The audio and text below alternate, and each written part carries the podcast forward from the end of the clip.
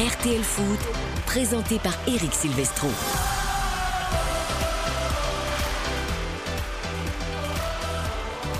Bonsoir à tous, ravi de vous retrouver sur l'appli RTL, sur le site RTL.fr, en vidéo, en digital. Cette troisième journée de la Ligue des Champions débute par un Marseille Sporting Lisbonne. Déjà le match de la dernière chance pour l'OM. Vous ne manquerez rien, nous sommes ensemble jusqu'à 21h et nous serons évidemment au Vélodrome qui sonnera creux. Huit clos oblige avec Hugo Hamelin qui va parler un petit peu plus doucement que d'habitude. Oh, il s'enflammera quand même s'il y a un but de Marseille. Ce serait le premier dans la compète. Salut Hugo Salut, salut, ouais, compte sur moi pour m'enflammer sur le premier but de, de l'Olympique de Marseille. Il va finir par arriver. On l'attend depuis 180 minutes et même peut-être un peu plus. Je vous demanderai quel est le dernier buteur dans le jeu de l'OM en Ligue des Champions. Vous allez voir. Je l'ai, Ah. c'est incroyable. Elle là, Karine Bonsoir défenseur. Karine Galli. Bonsoir Eric, Oh, pardon. Donnez-le tout de suite puisque vous avez la réponse. Vous êtes une machine. C'est un homme qui s'appelle Souleymane Diawara. Eh Ah oui, oui. il est à la retraite maintenant. En effet, dans le jeu, tu dis. Ouais, c'est Ouais. ça. Mais c'est Elle est terrible cette c'est- stat. c'est- c'est- pardon, Ça c'est- pour débuter la soirée, c'est c'est- pas c'est une vanne ou co- comment ça se passe Ah, pardon. Non, non. Ah, il y a la D'accord. musique quand même. Ah, il y a la musique, bien sûr. Oh, Évidemment c'était juste la le, petit sponsor. Donc Euh, il y aura du retard hein, pour le coup d'envoi. Alors, que se Le- passe-t-il, oui Pourquoi il y a du retard? Le bus euh, portugais doit être pris dans les bouchons marseillais, mais du côté de la communication du club, on nous dit que c'est un peu la, la faute des Portugais qui s'y sont pris un peu trop tard. En tout cas, ils ont du retard. Ils vont arriver tardivement euh, au stade. Ils sont arrivés, mais, euh, mais le match va avoir un peu de, un peu de retard. Coup d'envoi 18h55, semble-t-il, 10 minutes de retard sur le planning, mais de toute façon, nous sommes ensemble jusqu'à 21h. Bonsoir Xavier Domergue. Bonsoir Eric, bonsoir à toutes et à tous. Et bonsoir Baptiste Derue, dont vous avez déjà entendu la douce Oui, voix. salut Eric, salut à tous. Marseille Sporting, c'est notre affiche du soir ce soir sur RTL.fr, sur l'appli RTL. Vous ne manquerez rien évidemment de cette rencontre. On tremble déjà pour l'OM Xavier, tellement c'est compliqué pour euh, le- cette équipe de Marseille en Ligue des Champions. C'est compliqué en Ligue des Champions, il faut effectivement briser cette, euh, cette série et c'est compliqué aussi, j'allais dire, euh, ces derniers temps. C'est-à-dire que les résultats sont là, Marseille euh, essaye tant bien que mal de tenir la dragée haute euh, au Paris Saint-Germain. En le Ligue 1, font. les carences, euh, ils, ils arrivent à les surmonter. Voilà, en termes de points, en tout cas, euh, effectivement, ils sont là, ils sont dans le coup. Dans le jeu, c'est quand même plus compliqué. On l'a vu encore à, à Angers ce week-end. euh, C'était quand même un match euh, très très peu abouti de la part des Marseillais. Donc on s'attend enfin voilà, un- une vraie rencontre, une vraie prestation aboutie justement en Ligue des Champions. Alors pour résumer ce soir, Hugo Hamelin, c'est l'équipe dernière de la poule qui n'a pas encore inscrit le moindre but, qui reçoit le leader de la poule qui lui n'en a pas encaissé. Comme ça, ça semble mission impossible. Mais il y a quand même de l'espoir pour l'OM. Alors oui, vous allez me dire, vous allez me donner vos arguments, peut-être parce que euh, effectivement on est assez dépité du côté de, euh, de l'Olympique de Marseille, du côté des, des supporters, même s'ils vont y croire euh, jusqu'au bout, ils pensent qu'un déclic est possible, ils pensent que euh, l'Olympique de Marseille euh, déjoue un peu dans cette compétition, c'est ce qu'on avait vu euh, face à Francfort, peut-être la, la journée précédente où Marseille n'avait pas été outrageusement dominé et puis avait finalement perdu 1 à 0, même si en seconde période ça avait été compliqué, mais on restait sur une bonne impression à Tottenham, une bonne entame dans la compétition, même si c'est une compétition cruelle, il faut euh, concrétiser ces temps forts, ce que n'avaient pas fait les, euh, les Marseillais en, en- en Angleterre. Le Sporting Portugal, c'est euh, l'équipe surprise, une des équipes surprises de cette euh, Ligue des Champions. On ne s'attendait pas à les voir à un tel niveau, les, votre- les voir battre Tottenham, même si c'était deux buts euh, en fin de match. tardif, mais effectivement, hein. il y a une. Il y a une bonne dynamique dans, euh, dans ce club qui a fini quand même champion du Portugal la saison dernière devant euh, Porto et le Benfica avec son euh, jeune entraîneur Ruben Amorim, 37 ans, voilà, qui est aussi un des profils qu'on surveille dans le monde du football. Pablo Longoria nous en avait parlé, qui est peut-être un des futurs grands coachs européens, même si on dit souvent ça avec les Portugais. Alors Tudor nous a annoncé une équipe offensive pour aller chercher pourquoi pas un premier succès en Ligue des Champions. Il est actuellement d'ailleurs au milieu de ses joueurs pour l'échauffement, pour bien vérifier qu'ils mettent l'intensité qu'il faut. On la découvre avec toi cette équipe. euh, Il y a quand même quelques petites questions qu'on va se poser après coup quand tu nous l'auras donné. Alors, ils sont en train de s'échauffer justement les Marseillais, ouais, les titulaires avec une petite chasuble rose et les remplaçants dans leur tenue d'entraînement. Effectivement, je vois Igor Tudor en train de jouer au basket avec le, le ballon entre deux exercices. La composition marseillaise, Gerson et Dimitri Payet sont sur le banc. Les deux euh, artistes euh, de l'OM, Paul Lopez va garder les cages, ils, défense ils à été 3. bons à Angers pourtant, Hugo. Bizarre.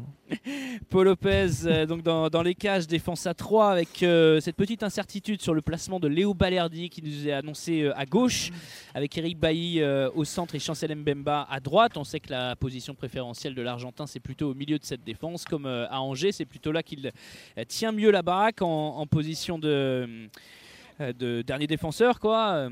De libéraux à de l'ancienne. libéraux, voilà, Bon, c'est là où exactement. il va jouer. Hein. à la- T'inquiète pas. hein. Ouais, voilà. Tu sais, c'est les mises en place UEFA. Faut jamais s'inquiéter de la feuille de match. C'est jamais la, la bonne compo. hein. C'est vrai, c'est vrai que les, les- les- les positions sont un, un peu, euh, un peu différentes de ce qu'on a en réalité, mais on sait jamais en fait parce que parce que c'est possible que Léo Balerdi joue à gauche, que Igor Bon, Tudor c'est un peu moins le cas avec, San- avec Tudor qu'avec Sampaoli. Mais... Ouais.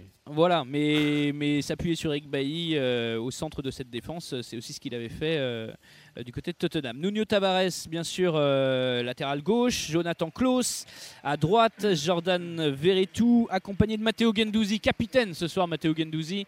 Euh, Valentin Rongier est un petit peu diminué, il est, euh, sur le banc.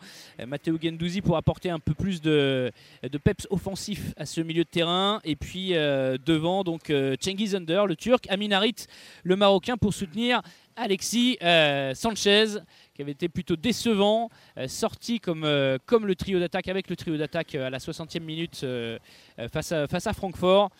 Et donc il repart titulaire ce soir, il avait été euh, laissé au repos face à Angers. Je me tourne vers Karine. euh, alors, Gerson Payet sur le banc avec Harit et Under, je peux comprendre pour le profil, mettre de la vitesse, euh, mettre du dribble, mettre de la provocation dans un match de Ligue des Champions.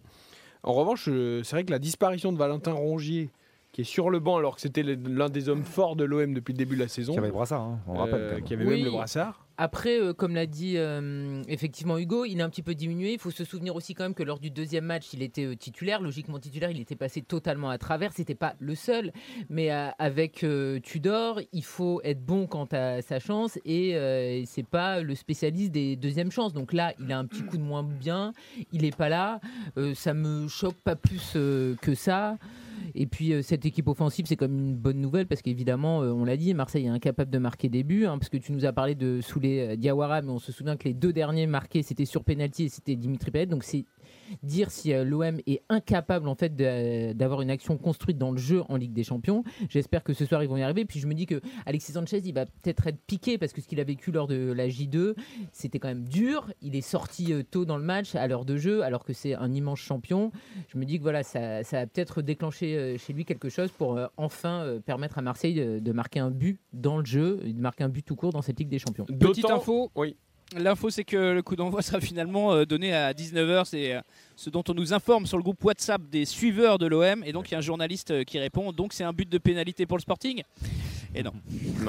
Ça serait bien, ça serait bien pour l'Olympique de Marseille. On, on- alors, on Ça a sera vu une amende surtout, On- je pense, non, pour le Oh, Sporting bah, quand je- même. Oui, alors après, Ils est-ce qu'ils sont vraiment responsables du En fait, départ en retard ou est-ce qu'il y a une histoire de bouchon Qui va être responsable de quoi Il faudrait prouver Ouais, qu'ils sont c'est partis compliqué. à- En tout cas, il y a toujours un problème quand il y a un match qui se joue à Marseille. quoi. C'est ça qui est dur. Normalement, il y a toujours un délai qui est, qui est accordé et outrepasser ce délai-là, effectivement, tu as une amende. À la demi-heure, Euh, c'est bon? La demi-heure, normalement, c'est Ah, là, bon. c'est un quart d'heure, coup d'envoi. C'était 18h. Ah oui, c'est vrai que C'était c'était 18h45. Normalement, coup c'est- d'envoi. oui, c'est vrai, c'est une un demi-heure, je pense. Une demi-heure, normalement, Donc là, le coup d'envoi est décalé d'un quart d'heure. Voilà. Non, non, là, on est pour l'instant qu'un quart d'heure. Mais, mais pour revenir à Valentin Rongier, effectivement, on peut, on peut s'interroger, même si Hugo l'a très bien rappelé, il doit y avoir une gêne euh, musculaire ou autre.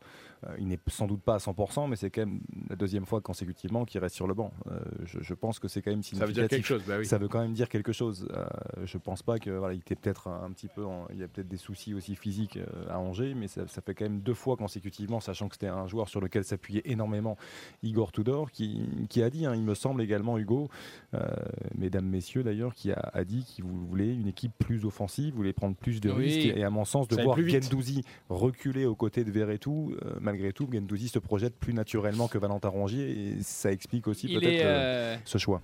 il est, il est sacrifié. Il est sacrifié, euh, Valentin Rongier, euh, effectivement, sur euh, l'autel de cette composition d'équipe que, que Igor Tudor vaut plus offensive. Alors, exactement ça. On va découvrir la compo du, du Sporting parce qu'il y a beaucoup d'absents en défense, donc ça c'est peut-être un point positif pour l'Olympique de Marseille, notamment pour inscrire, pourquoi pas, ce premier but cette année euh, dans la compétition. Euh, attention quand même au talent offensif de cette équipe du Sporting qui a marqué 5 buts en deux matchs, 3 sur la pelouse de Francfort et 2 contre Tottenham. Euh, tu as la compo aussi du Sporting, j'imagine, même s'ils sont arrivés en retard, Hugo? On a la compo exactement du la compo officielle du, Sporting avec Adan, gardien espagnol dans les buts de cette équipe euh, portugaise, défense à 3, hein, c'est un 3-4-3 qui est aligné euh, par Ruben Amorim. Avec euh, à gauche euh, Mateus Reis le brésilien, Saint-Just le néerlandais, Jérémia Saint-Just en centrale, Ignacio Gonzalo 21 ans à droite, milieu de terrain avec Morita et Ugarte, Morita japonais, Ugarte uruguayen, Ricardo Esgayao qui jouera en piston droit, Nuno Santos à gauche et puis une triplette d'attaquants avec euh, Francisco Trincao, Pedro Gonçalves et euh, Marcus Edwards, euh, l'anglais de, de cette équipe qui est plutôt un ailier, un meneur de jeu, qui sera peut-être en position reculée par rapport à ces deux, deux offensifs. Trois joueurs qui n'ont que plus de 10 matchs en Ligue des Champions hein, dans cet effectif. Il y a le gardien, il y a Mateus Reis et il y a Es Gaio. Donc très très peu de joueurs expérimentés forcément par rapport aux 65 matchs par exemple d'Alexis Sanchez. Il faut peut-être jouer là-dessus euh, du côté de l'OM. euh, Sur l'expérience, oui, euh, parce qu'ils ont un joueur qui incarne l'expérience, le Sporting, et qui est absent, tu l'as rappelé Eric très justement, c'est Sébastien Coates qui est, vraiment le pilier de cette défense euh, centrale du Sporting.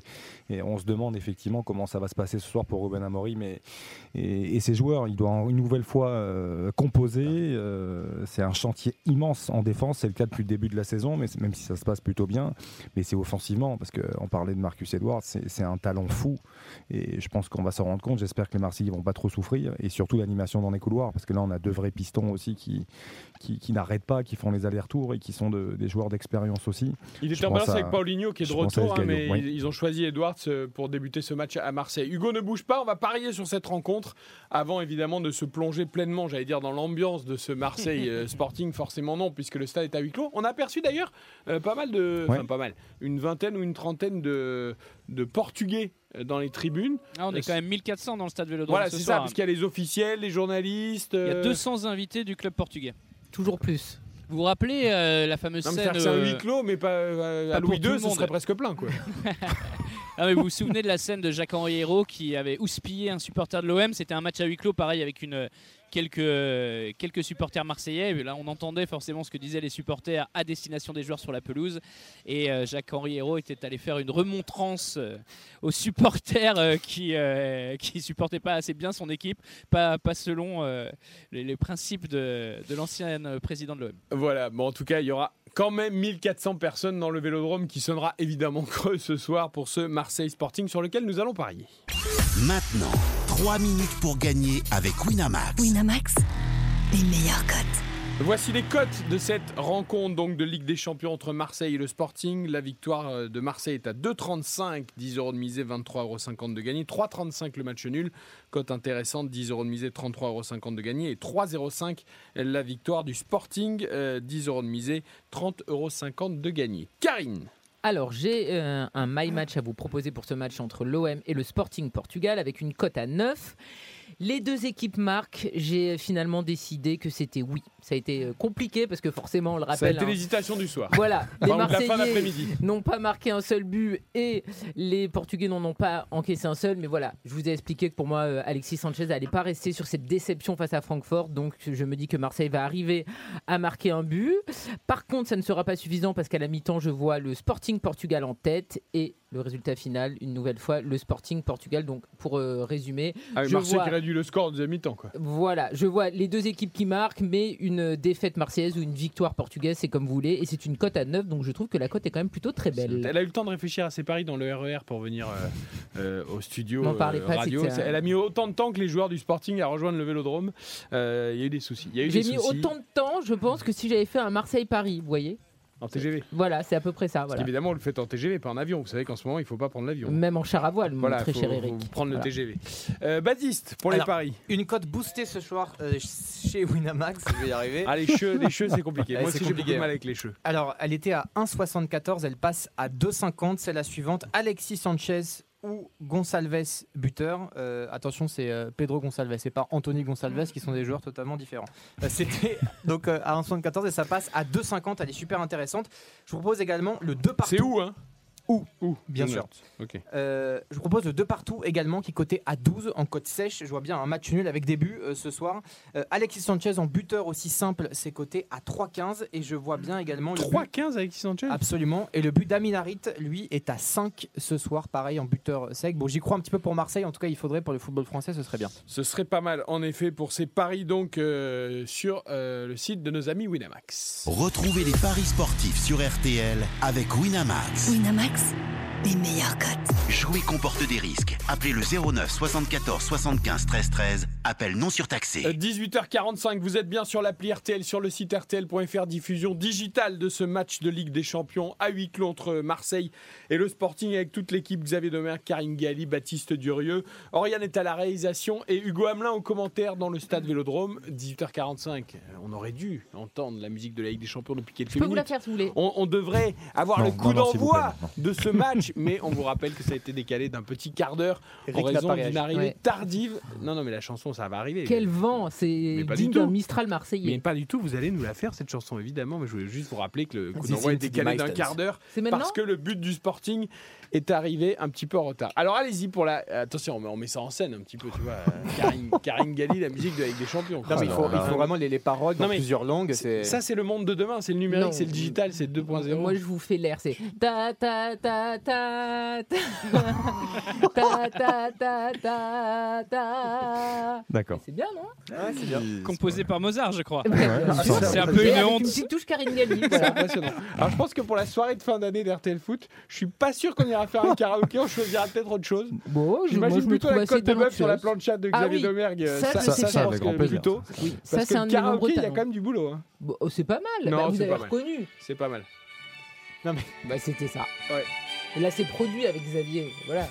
Alors non, ça a été fait par un compositeur anglais, Tony Brighton, en 92. Oui, Absolument. On lui a dit euh, mettez un petit peu toutes les langues, faites un petit pot pourri. Et puis, Ouais, c'est voilà. ça. Non, mais c'est ça, en fait, ça- commence par ce sont les meilleures équipes, et puis c'est c'est décliné en français, hein, et puis c'est décliné en plusieurs langues avec l'allemand, l'anglais. Une, idée me traverse l'esprit. L'OM ne pourrait pas léguer Jump à la Ligue des Champions euh, pour faire du, du- du droit d'auteur et pour faire des sous pour, euh, pour aider Franck McCourt à boucler son budget? Non, mais tu vois, pourrait, pourrait peut-être. euh, euh, vous plaisantez, Eric, mais bah, avec les abrutis qui ont encore euh, causé des soucis lors du dernier match, le manque à gagner ce soir pour ce match de Ligue des Champions, c'est entre 2 à 3 millions d'euros. Pour Marseille, 2 à 3 millions d'euros, c'est énorme. Pour nous aussi d'ailleurs. Mais vous vous rendez compte qu'un match à huis clos de Ligue des Champions, c'est une perte énorme pour un club comme évidemment. Marseille. C'est ce qu'économiseront les villes avec l'absence d'écran géant pour la Coupe du Monde au Qatar sur l'ensemble de la Coupe du Non, Monde. C'est sans- la grande bosse. Sans, sans parler de, de- de l'aspect euh, sentimental et émotionnel. C'est-à-dire qu'il y a beaucoup de supporters qui ont parlé ces dernières heures et qui sont tous dégoûtés de effectivement ne pas pouvoir aller au vélodrome pour voir ce match à cause de- d'encore une minorité d'idiots. Donc euh, donc c'est toujours malheureux, on regrette toujours ça. Malheureusement, même si ça arrive de, de plus en plus, il faut voilà, c'est un enfer. C'est un enfer, mais il faut, bien faire quelque chose. Et ce qui est dérangeant euh, dans, ces, histoires de huis clos, de sanctions, euh, qu'on a quand même 62 000 personnes qui sont sanctionnées pour euh, 100 à 200 individus. Euh, et moi, ce qui me surprend, c'est qu'on est ici au stade Vélodrome, dans un stade très moderne, avec un PC sécurité, avec 136 caméras euh, dans le stade. On a tous vu les images des supporters euh, de Francfort qui ont fait des saluts nazis. On a vu les images des supporters marseillais qui envoyaient des, des projectiles dans la tribune des visiteurs. Ces gens-là sont filmés. Et moi, je comprends pas qu'on n'arrive pas à les identifier. C'est pas qu'on n'y arrive pas, c'est qu'on ne veut pas, c'est tout. Ben voilà, le- le- moi j'ai fait un point il y a une semaine. euh, le Marseillais qui a envoyé un feu d'artifice dans la tribune allemande et les Allemands qui ont fait des saluts nazis n'ont toujours pas été euh, identifiés formellement. Et il a raison, Hugo, c'est le drame. Parce qu'en fait, ce qui se passe là à Marseille et qui nous relate, c'est exactement la même chose dans quasiment tous les stades. C'est-à-dire qu'à chaque fois, ce sont des décisions collectives, alors que. À Lens, il y avait eu 17 interdictions de stade suite aux Et ils incidents avaient pris de- des décisions effectivement très fermes. Martin Martin, là, l'abruti qui balance son fumigène, il se sait en fait protégé d'une certaine façon parce que c'est tout le monde qui va payer. Lui, finalement, il s'en moque en fait. Parce que la sanction n'est pas directe. Si il était seulement suspendu de stade ou évidemment euh, contraint à payer une amende, et ben, sûrement qu'il hésiterait à deux fois avant de balancer euh, un fumigène. Mais sauf qu'ils s'en foutent parce que c'est une dé- c'est finalement une sanction qui est collégiale, donc ça les touche pas directement. Et le gros problème qu'il y a aussi, par-dessus tout, parce que des huis clos, euh, depuis le, le Covid, on en a quand même vu beaucoup. C'est-à-dire que c'est- c'est c'est très répandu maintenant. À l'époque, un huis clos, ça, ça n'arrivait quasiment jamais dans, sur deux, trois Donc c'est saisons la première arme de sanction, hop, on met un huis clos. Ça, malheure- ça- ça vient assez mais malheureusement, Eric, ces, ces sanctions-là, Oui. tout le monde s'en contrefiche. À un moment donné, tu as, un huis clos, normalement, ça devrait. Oh euh, non, les, bah, les- sans les- contradiction, les parce que abonnés, les abonnés de l'OM en Virage Nord, là j'ai deux amis qui Ah sont bah, abonnés en Virage Nord, ils auront vu euh, un match Ah non, mais ça, de Ligue des. Champions cette année, ça mais- faisait 5 ans qu'ils Non, l'attendaient. mais pour le coup, Hugo, là, tu, dur. tu- tu- oui, mais tu parles de, de, de, pe- de- de personnes, de, de cas isolés. Je veux dire, c'est-à-dire que quand, quand je te dis ça, moi, je grossis, je grossis et je noircis le tableau. Mais euh, quand je dis que tout le monde s'en contrefiche, c'est que ces clubs-là peuvent être à nouveau sanctionnés pour des faits. euh, des, des faits similaires en fait. Donc c'est un problème. quoi plutôt parce des- que, parce que moi, à Saint-Etienne, je l'ai vu. Combien, un de fois- combien moins, fois on a vu combien de fois- constamment. Combien de fois on a vu Geoffroy Guichard à huis clos? Combien de fois? Pour les sanctions Mais non, mais il faut Et combien de une fois ils ont amende. recommencé Le Ah, porte-monnaie, il n'y a que ça qui Ouais, mais marche. quelque part, c'est double sanction là, puisque tu as l'amende, puisque tu as Non, 2 non, ou non, 3 mais moi je te dis l'amende de Martin Martin, du fauteur de Ah, trouble. oui, je te dis pas une amende pour le club, parce que le club est déjà pénalisé. Parce qu'à partir du moment où tu ne rends pas la décision propre à l'individu qui fait un, un acte répréhensible, ça ne sert à rien. Je peux t'assurer, et c'est évident que si la personne, elle se retrouve avec une amende de 500, 1000, 2000 euros ou autre, ou qu'elle est interdite de stade à vie, eh ben c'est bon, elle arrêtera. Moi, Et honnêtement- autre, autre anecdote, euh, autre anecdote pour, euh, pour Marseille, pour vous dire ça. Donc là, là aussi, il y a eu 17 euh, supporters qui ont été euh, suspendus par le club administrativement de leur, euh, de leur abonnement pour euh, deux ans, parce qu'ils ont été arrêtés par des, des stewards. Et il y a un policier qui me disait qu'il y a encore quelques années, 2-3 ans, les gens qui étaient interdits de stade à Marseille, ils devaient aller pointer au commissariat, mais deux heures avant le match. Ce qui leur laissait en fait le temps d'aller au stade Vélodrome, de prendre l'abonnement d'un ami. Euh, voilà, c'est pas c'est pas des abonnements, euh, enfin, c'est des abonnements Hugo, quand tu- nominatifs, mais c'est pas. C'est à l'heure du match. Normalement, c'est caméra, à- donc ouais, au coup d'envoi du match, à l'heure du coup Eh, d'envoi. C'est à la mi-temps, à la mi-temps, à la mi-temps, recevoir pour pointer. Oui, ou à la mi-temps, oui, mais bon, euh, souvent, il le, moi je sais qu'à l'époque, il le faisait souvent au coup d'envoi. Moi, je sais qu'on m'a beaucoup houspillé quand il y a eu les incidents en Ligue 1. Euh, je pense quand même, je répète, que moi, je suis pour la sanction. Alors, c'est terrible dans un premier temps, hein, mais je suis pour une sanction extrêmement sévère de points. Parce que si tu mets incident en tribune, première fois avertissement, évidemment, il y a un avertissement, ça tombe pas directement, hein, d'accord Euh, voilà. Mais un sursis. Par contre, si ça recommence, 5 points. Moi, je suis pour 5 mais- points de pénalité. Parce que qu'est-ce qui se passe? Faut pas oublier que les gens qui vont au stade, quand même, ils ont beau être bêtes parfois et balancer des trucs euh, bêtement. Certains. Mais la, la, oui, certains, bien sûr. La majorité des supporters sont quand même des dingues de leur club qui ne pensent qu'à ça. Je, je suis même pas Mais sûr. Et, il y a et des si, gens qui sont si, si ton club, tu leur mets 5 points de pénalité Non, non. euh, dans un championnat ou dans un truc, je peux te dire que Oui, les mecs, ils vont réfléchir à deux fois avant de lancer la bouteille. Le problème, c'est qu'il y a plein de gens qui sont machiavéliques. Alors tu dis, ok, le club qui est fautif, il prend 5 points, 2 points, 3 points. Mais attends, tu as un match à Marseille. Et ben, Ah tu oui. peux avoir un Parisien, un Monégasque, un Niçois, Alors ça, c'est le problème. Mais là, là, tu fais jouer l'identification. Ah ben alors, parce qu'attends, euh, toi, Eric Silvestro, dans, sur ta carte d'identité, il y pas a de écrit bouteille. supporter monégasque. non, tu vois. oui, je pense. Donc en fait, C'est écrit sur c'est- visage. l'idée est bonne, mais c'est pas possible parce qu'il y aura forcément des tarés Alors, qui en feront effet, ça. tu peux faire. Après, tu vas faire des problèmes pour que l'autre club soit sanctionné. mais- Non, non, mais des sanctions collectives, Eric, pour, euh, pour euh, 100 ou 200 personnes, sur 65 000, sur 62 000. Ah, tu- mais le problème, c'est qu'il n'y a pas d'autres. Et, et ils s'en fichent, les supporters des sanctions collectives. La preuve, là, ils se font, et- ils se font avoir sur, sur deux matchs pour leur abonnement. Ils vont pas être remboursés. C'est un manque à gagner pour le club. Ça te dessert euh, sportivement euh, ton club. Euh, pff, Il n'y c'est. a, pas- a de solution de toute Si, façon. si, la, la- la solution, Oui, c'est c'est d'identifier, d'identifier. c'est d'identifier les personnes qui font ça, comme dans la rue, comme pour n'importe quel délit. Euh, quand il y a eu l'invasion de la commanderie euh, et que les gens ont été jugés, moi j'étais au tribunal pour euh, 15 supporters de l'OM qui étaient jugés pour l'invasion de la commanderie. La justice refuse de faire une peine collective.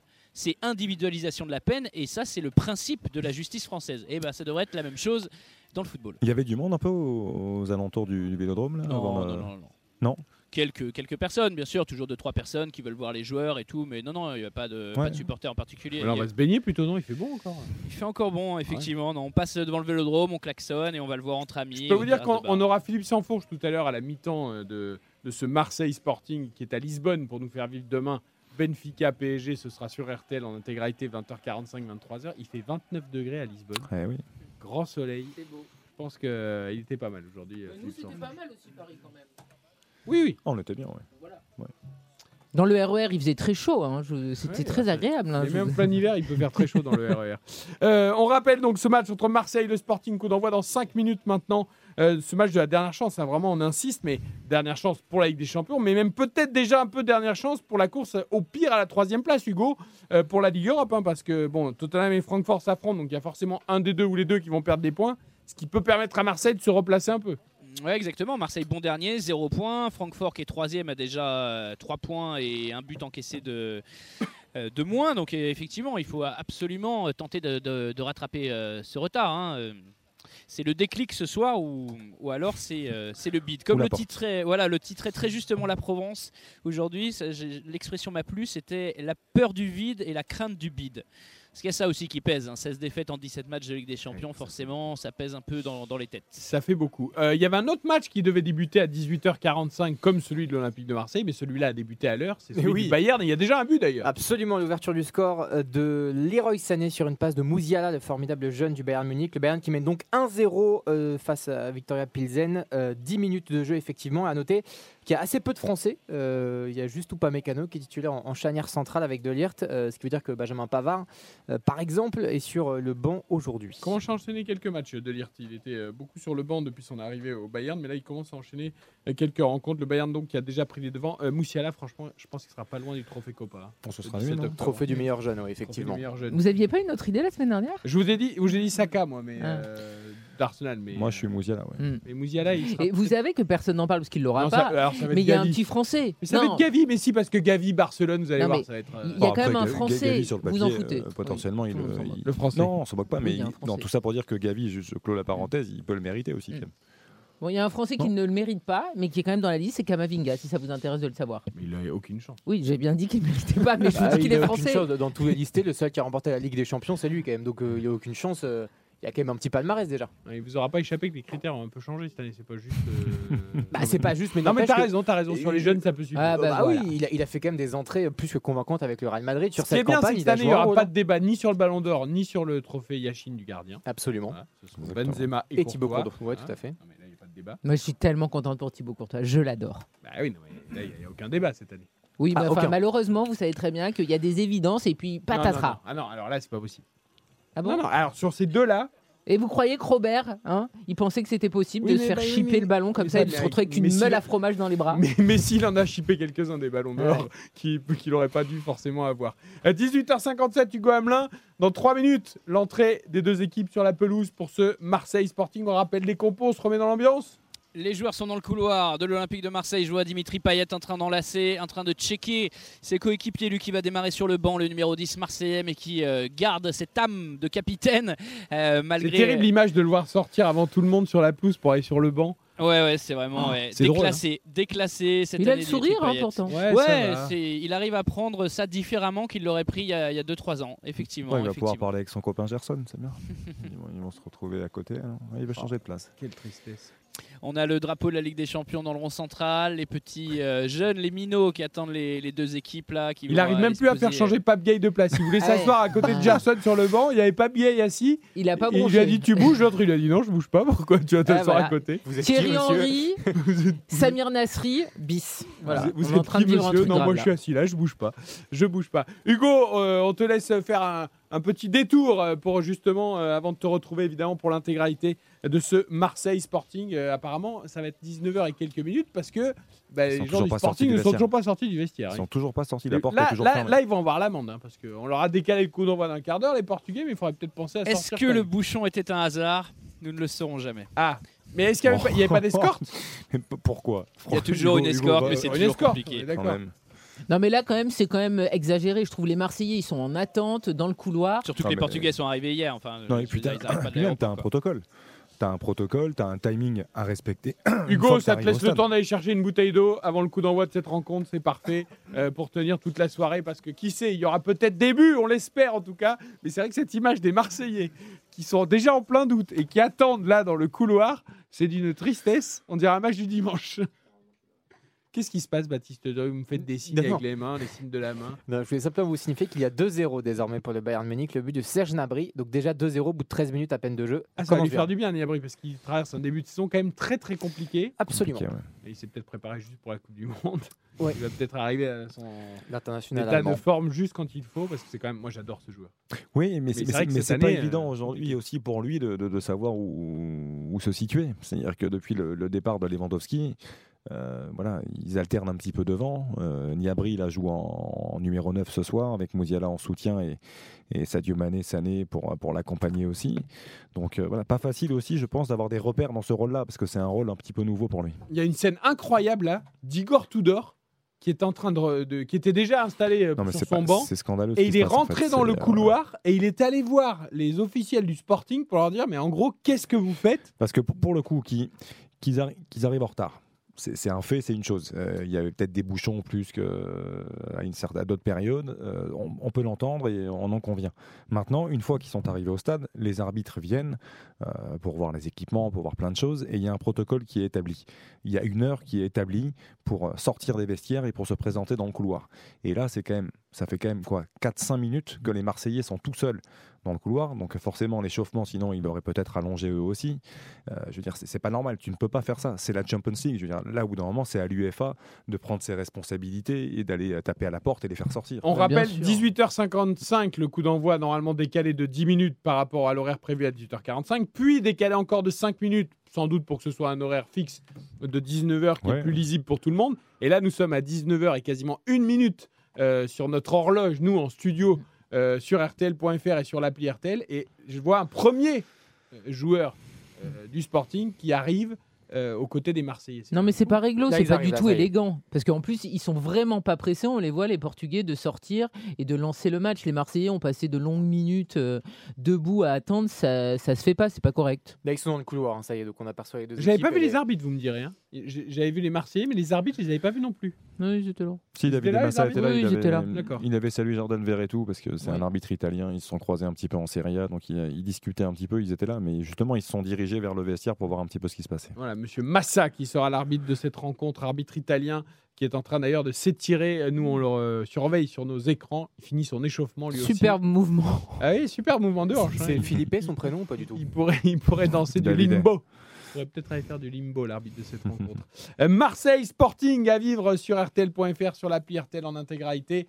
On traîne hein, pour démarrer ce- cette rencontre. 19h et 2 minutes, les équipes qui sont toujours dans le couloir. Puis alors, les Portugais, ils arrivent, ils tapent dans les mains de tout le monde. Enfin, ils ont l'air, mais alors tranquille, hein, mais tranquille de chez tranquille. hein. Après, c'est pas, c'est pas leur responsabilité. hein. Les joueurs, ils sont aussi victimes du, du truc. Là, c'est le, le- soit le Sporting, soit l'UFA. De voilà, et les joueurs. Après, oui, moi j'en ai vu certains se presser quand même un petit peu pour, pour, pour essayer de les défendre. Mais en tout cas, là, les équipes entrent sur la pelouse officiellement et, et, euh, et c'est l'essentiel. Allez, la on, musique on prend le ballon du match. Et évidemment, cette Ligue des Champions va débuter euh, dans quelques secondes. Ce match, en tout cas, de la troisième journée de Ligue des Champions entre Marseille et le Sporting Portugal que nous faisons vivre sur l'appli RTL et sur RTL.fr. 1400 personnes seulement dans le vélodrome, on le rappelle, puisque le stade est à huis clos suite au débordement des matchs précédents. Ça nous permet le temps de retrouver Hugo Hamelin, de jouer au hashtag premier buteur RTL de cette rencontre. Qui va inscrire le premier but de ce Marseille Sporting? Xavier Domergue.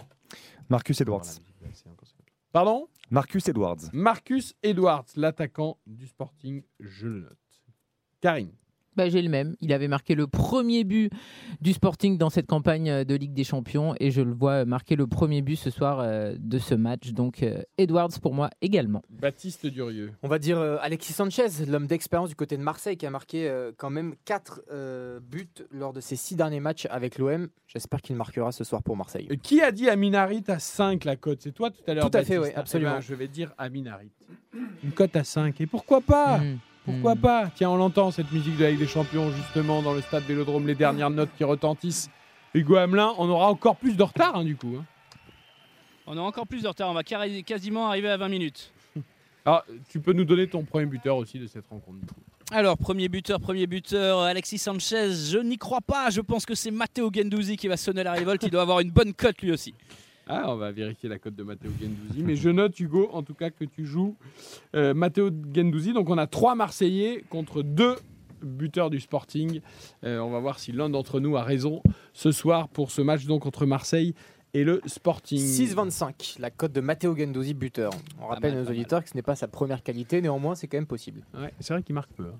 Ah, il marque très peu, mais C'est dans un style différent, mais il est comme Verratti, il frappe jamais. Enfin, très peu. il, il apporte tellement plus.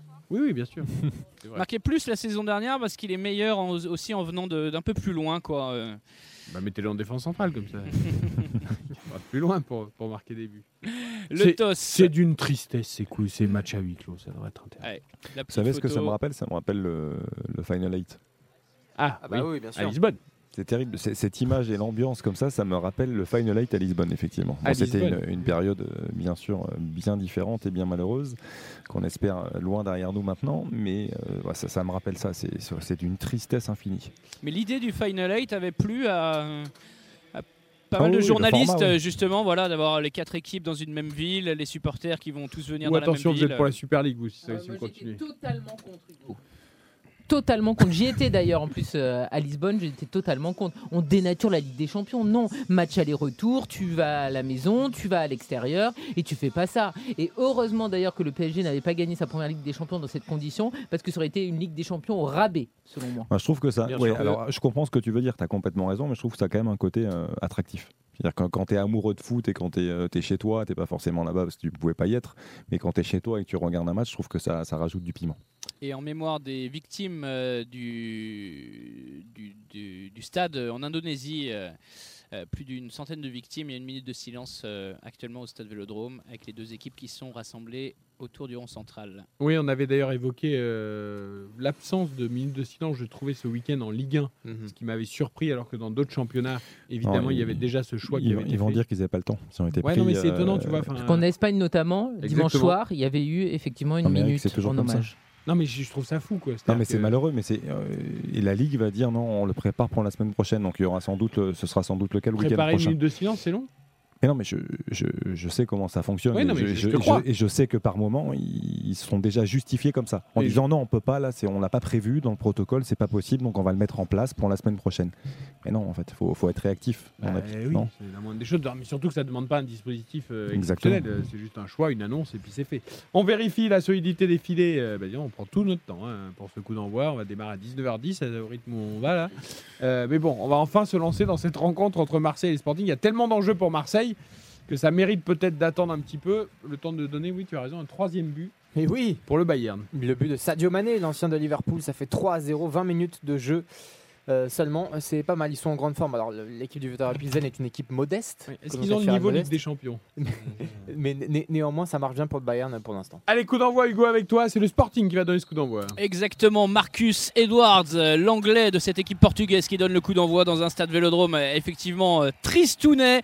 On dirait un match d'entraînement, mais c'est un match de Ligue des Champions On voit bien décisif l'étoile comme ça. pour, euh, pour la Ligue des Champions, l'étoile exactement, qui est euh, peinte sur les, les sièges de la tribune en, en face de nous, sous le nom du club euh, marseillais. Premier ballon dans la surface de réparation portugaise avec le dégagement d'Antonio Adan. Euh, C'est vite récupéré par les Marseillais. Le décalage de Matteo Gendouzi pour euh, Jonathan Klaus. Récupération portugaise derrière. C'est bien Bailly hein, qui joue dans l'axe euh, entre Balerdi et Mbemba. Exact, exact. Balerdi donc euh, sur le côté gauche de la défense et ça va être compliqué. Premier décalage intéressant. Et il va falloir être bon euh, sur la course là pour euh, Ricardo euh, Esgaio en position de centreur. Il va se réaxer. L'angle de la surface de réparation, le double crochet. Il est poursuivi par les Marseillais. La frappe, le but Même pas Oh, une, minute de jeu.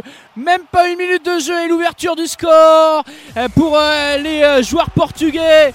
C'est Francisco Trincao qui a inscrit ce premier but pour euh, le Sporting Portugal. Balerdi dépassé sur ce côté gauche. Ils ont eu le temps de se replacer les Marseillais, mais ils n'ont pas attaqué le porteur de bague. L'angle de la surface de réparation. Frappe du gauche. Le petit filet opposé de Paul Lopez. Et le scénario catastrophe pour euh, l'Olympique de Marseille avec euh, cette ouverture du score de l'ancien joueur du FC Barcelone, Francisco Trincao. que le décalage est beau au départ avec euh, ce redoublement au milieu de terrain et ce, cette passe dans la profondeur. Magnifique. C'est c'est franchement magnifique, Mais derrière, il y a trop de passivité. Non mais c'est Balerdi. Le premier fautif c'est Balerdi. Il va, il va, il va, il il va reculer, reculer jusqu'où Balerdi dans ses buts? Il, il va reculer. Non, Ils n'attaquent pas le porteur de balle, c'est incroyable. Il rentre Non, dans la surface voilà. de réparation, ils sont deux autour de lui. Euh, et puis là, il fait une grande course, hein, Hugo. hein. Il fait... Le décalage est superbe, le 1-2-3 est remarquable, la passe dans la profondeur de Marcus Edwards, elle est superbe. Après, Trincao, il a quand même 40 mètres à faire. Et il est fait sans aucun problème. Il que- résiste à Jordan Verretou, et il enfume aussi Jordan Verretou, il résiste. Et la frappe derrière, elle est splendide, cette frappe du gauche, mais ouais, ouais, passivité totale. Non mais la, la- la sortie Ah, c'est de balle et, le mouvement de Trincao, il n'y a rien à dire sur la qualité de ce qu'a proposé le Sporting sur l'action. C'est d'ailleurs parti d'une récupération où on a joué tranquillement derrière plutôt que de jeter le ballon devant n'importe comment et on a construit l'action. Donc sur la construction du Sporting, rien à dire. Mais Marseille ne peut pas être attentiste Ouais. comme ça. Attention à la réaction marseillaise, le centre en retrait d'Alexis Sanchez, c'est signalé. Karine, c'est- pas possible. Non, non, mais c'est terrible parce c'est que Balerdi, on Karine. en avait parlé de ce qui s'était passé par exemple contre Tottenham où ils étaient au rendez-vous. Après, moi je trouve qu'ils ont raté évidemment leur match face euh, à Francfort. Là, tu as vraiment l'impression de retrouver le Marseille qui se rate dans les grands matchs. Combien de fois c'est arrivé quand je dis grands matchs C'est par exemple les Classicos ou les matchs de Ligue des Champions où Marseille craquait si vite. C'est- pas possible. C'est-à-dire que tu mets tout en place pendant des semaines pour jouer la Ligue des Champions. C'est ton match de la survie. Au bout d'une minute, tu te fais déjà poignarder. C'est catastrophique. c'est l'attitude qui n'est pas bonne. Enfin, Balerdi, moi, j'ai rien contre Balerdi. hein. Euh, voilà, c'était un joueur en plus que j'aimais beaucoup avant. Mais, mais là, je. Avant. Oui, oui, non, voilà, je trouve qu'il a, il a plus que stagné. En fait, il, il régresse. Mais, la- mais là, l'attitude. Après, il n'y a pas, que bonne. lui, malheureusement, qui. Alors là, non, mais là, Eric, c'est il n'y a, y pas que lui, mais au départ, Trincao, il avance. Pourquoi Parce que lui ne fait que reculer et du coup, il Non, non, mais quand il je dis il n'y a pas que lui, c'est pas sur l'action, je parle en général. Ah, cette bien sûr. manière des défenseurs de reculer, de Exactement. reculer, de reculer aujourd'hui, c'est incompréhensible. Ouais, mais au bout d'un moment, le recul frein, il y a frein aussi. Bah Donc, oui, mais si, si on s'arrête pas, euh, on peut reculer, hein, on peut sortir du terrain, on peut faire ce qu'on veut. Parce que là, Balerdi, il le laisse progresser tranquillement. Trincao, on connaît sa qualité technique, on l'avait vu notamment au Barça. Et effectivement, c'est un joueur qui a une bonne qualité de frappe, qui est capable d'enrouler ses ballons. Peut-être pas là, plus il mal le- que ce il soit à huis clos, euh, Hugo, parce que alors là, le public aurait grondé. hein. Il aurait pris une bordée de sifflet, exactement. On savait qu'il n'était pas franchement en confiance, même s'il s'était bien remis. Attention, Trincao pour le doubler. La frappe de droit, elle est euh, contrée dans la surface de réparation tous. Il y avait encore un manque d'agressivité de la part de, la défense euh, olympienne. Ouais, Balerdi, il avait été sorti à la mi-temps euh, d'un match euh, de championnat par Igor Tudor. Il avait été sifflé par le public du Vélodrome. Le coach l'avait soutenu. Il s'était ensuite réinstallé dans cette position au centre de la défense. Tout le monde le sait, vous le savez, je le sais, les supporters marseillais le savent. C'est dans cette position de libéraux que Balerdi est performant. Euh, le mettre à gauche, c'est prendre un risque, surtout quand on a une équipe en face avec des pistons euh, qui sont offensifs euh, et qu'on a de son côté aussi Pedro Gonçalves qui est le meilleur buteur du championnat portugais la saison dernière. Donc voilà, Ce qui est, terrible sanction. Par contre, il faut reconnaître, hein, euh, sur le but et sur le mouvement euh, d'avant, là où Trincao se fait contrer sur sa frappe droite du droit, on sait, hein, cette équipe du Sporting, elle a des qualités de circulation de balle et de, de football. Ils sont pas si en retard que Ah, ça. hein. c'est- C'est vraiment beau ce qu'ils font, mais bon, Oh la frappe marseillaise, la frappe d'Alexis Sanchez en angle fermé, c'est détourné par Adan une énorme casse. en corner. Le, le 1-2, Est-ce il qu'il y est avait une- fantastique. Est-ce qu'il y avait une faute euh, au préalable sur euh, un Marseillais C'est ce qu'on Ah, il doit réclame faire, euh, il doit de faire mieux, Amin Harit, il doit faire mieux. C'est-à-dire que le, le- le relais d'Alexis Sanchez est superbe. Après, Harit, il, il la met en plein sur Antonio Adan. Je veux dire, c'est, il, il a quand même le temps, il, a de l'angle. Il faut qu'il trouve, de- il faut qu'il trouve quelque chose parce que le 1-2 était superbe. Allez, le corner marseillais, on le suit 1-0 pour le Sporting depuis la première minute. Le but de Trincao. Sixième minute au stade Vélodrome, soleil couchant derrière le stade Vélodrome et premier corner pour euh, l'OM. C'est Amin Harit et son pied droit qui va le tirer au pied de- du virage sud. Elle s'est jouée euh, juste à côté de lui avec Cengiz Under, Amin Harit qui euh, prend de l'écart pour ce centre le long de la ligne des 18 mètres, complètement raté et Non, c'est renvoyé une blague. par la défense euh, portugaise. Mauvais choix de la part de l'international marocain. Non, Bon, mais c'est il pas faut qu'on reprenne nos esprits parce que là, c'est pas possible. T'as un corner, mais. t'as une occasion, tu frappes pas, tu frappes mal. Le perdus, corner, il est pas perdus. joué. Euh, c'est pas possible. On libère tout ça. Euh, on a pris un coup sur la tête, Hugo. Il faut qu'on respire 15 secondes. 1-0 pour le Sporting, but de Trincao dès la première minute. Marseille complètement déjà au fond du saut dans ce match décisif de la Ligue des Champions. On marque une très courte pause, on respire 15 secondes, on reprend nos esprits. Et il faut se remettre à l'endroit du côté de l'OM. RTL Foot. Bonjour, c'est Cyril Lignac. Chaque matin dans l'astuce du chef, je vous propose un conseil pour préparer une bonne recette sans passer des heures en cuisine. Demain à 8h45, Cyril Lignac vous donne son secret pour vous aider à cuisiner un bœuf aux oignons. Alors à demain.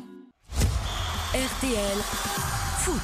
Vous êtes bien sur l'appli RTL, sur RTL.fr, le monde du digital, le monde de demain, le monde du numérique qui ne réussit pas pour l'instant à l'Olympique de Marseille. À jamais les premiers pour la Coupe d'Europe des clubs champions, certes, mais là, ça va vraiment pas. Zéro point en deux matchs. Et déjà, déjà mené Marseille par le Sporting. 1-0, le but de Trincao dès la première. J'imagine que les réseaux sociaux et le web est déjà en fusion, Baptiste Durieux. Bien sûr, euh, la Fédération française de la loose, qui malheureusement Ah, la Fédé de la Louse, on les aura, adore. aura peut-être du boulot ce soir, nous dit que c'est plus facile de s'aufiler dans la défense marseillaise que dans ses rues, a priori.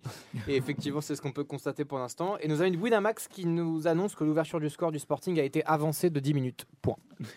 C'est un, com- c'est un- c'est Ah un- ouais c'est- un communiqué. Qu'est-ce qu'ils sont bons. C'est un communiqué. Non mais c'est malheureusement euh, facile et, et très triste parce que. On rappelle que le Sporting est arrivé en retard au stade à cause du bus et que le coup d'envoi était décalé d'un quart Là, d'heure. là, c'est vrai que toutes les vannes vont être euh, Ah, servies sur le retard ce et soir. la, la Ah oui, mais là, Marseille, il ne mérite rien d'autre. Je suis désolé, c'est pas possible. Déjà, tu rates complètement ton entame de match, tu prends un but. Et le corner, mais je m'en remets pas. T'as quand même des mecs qui ont un bon jeu de tête. T'as par exemple Eric Bailly qui peut monter sur corner. T'as une opportunité, tu sais pas marquer dans le jeu, t'as un corner et tu fais ça. Tu le joues à deux pour finalement faire une espèce de. C'est même pas une frappe, je sais pas ce que c'est. Une molassouille d'Harit. Non, c'est pas possible. Je veux dire, Tudor, il doit être hystérique sur son banc. Après, Tudor, il n'a pas l'habitude de se cacher hein, dans, ses explications, mais là, je, je pense, j'espère pas, hein, mais je, pense qu'il va pester, mais alors je, je ne sais comment à la, fin du match sur l'arrivée en retard des, des joueurs du Sporting.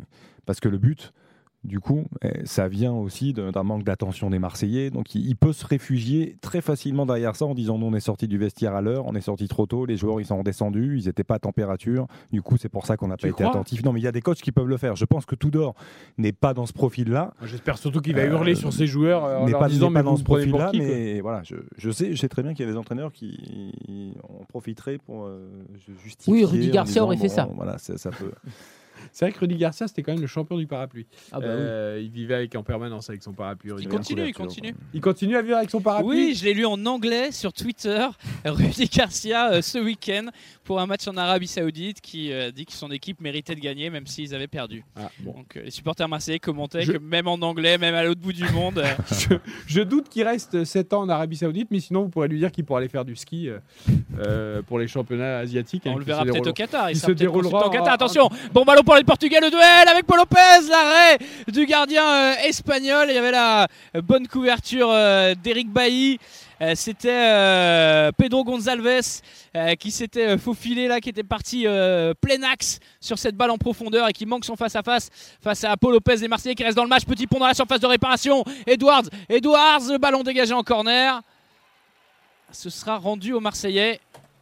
Et Paul, Paul Lopez, heureusement, hein, cet arrêt, parce que là, c'était un 1 contre 1. euh, euh, il, alors, il fait pas d'ailleurs le très bon choix, le, le- le joueur du Sporting, parce que franchement, là, c'est 1 contre 1.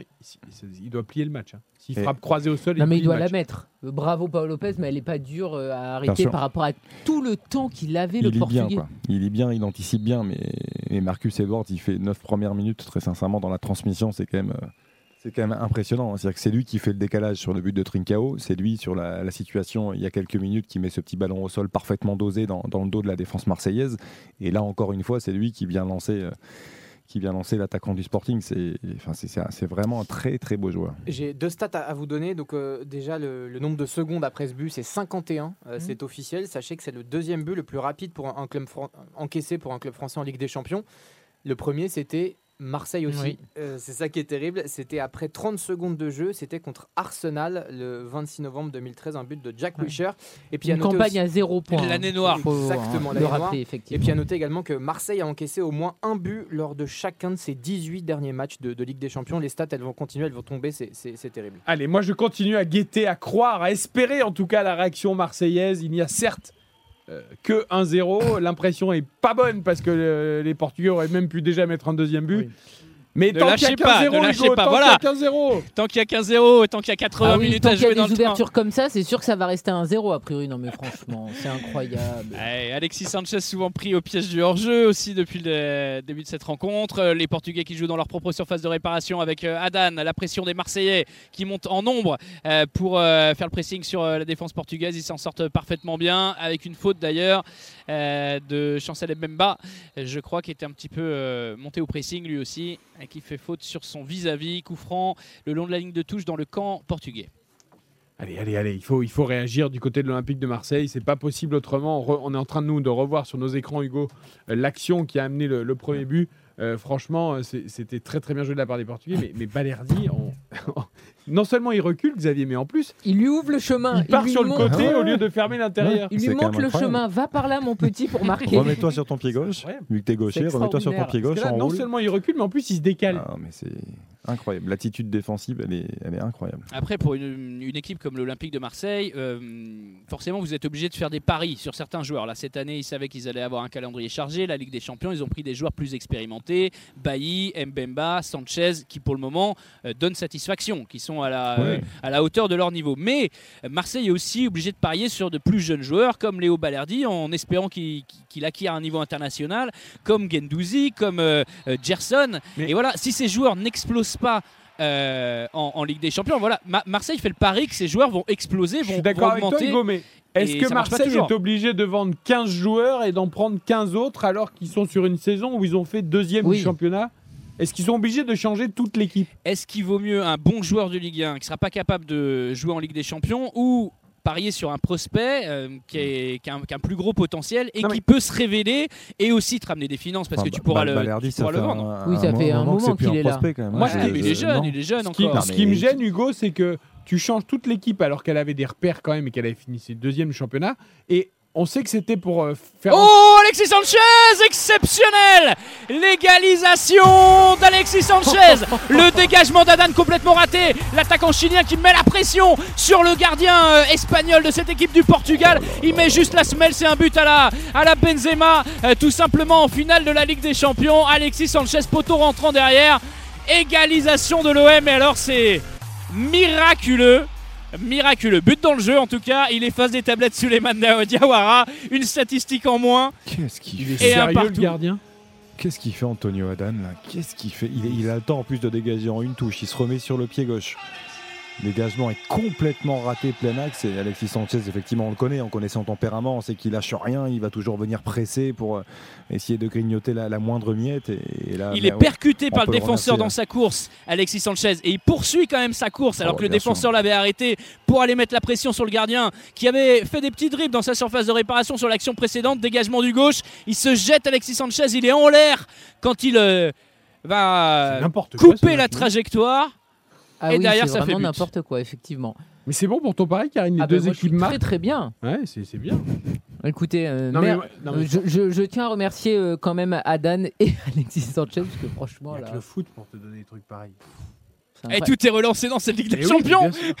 Mais à côté Dans de ce ça, match déjà. c'est- très Alexis Sanchez aussi parce qu'il est toujours Ah au bah oui. pressing, il est toujours au taquet et il y a que lui entre guillemets qui peut arriver à peut marquer un, but comme ça et y croire parce que voilà, chaque ballon il essaye de l'exploiter, il est toujours au pressing. Ça ne fait qu'un quart d'heure et il va sans doute se passer encore plein de choses dans ce match. Mais imagine hein, dans le monde des bisounours, enfin, pas des bisounours pour le coup, que le match en reste là et que le Sporting manque la qualif pour les huitièmes d'un point. Hmm. Et le gardien, tu le. tu- Eric, tu veux vraiment qu'on passe une On en est loin, attention, la réaction portugaise derrière Edwards au milieu de Matteo Gendouzi et de Léo Balerdi. Heureusement, le néo-international français euh, s'en sort bien Superbe retour. avec sa, sa chevelure. Il est venu prêter main forte. On voit des signes de fébrilité hein, de la part de Léo Balerdi. Une passe en retrait Oh, euh, tout à l'heure de 40 terrible. mètres vers son gardien avec un Portugais qui part immédiatement en sprint euh, dans son dos. C'était.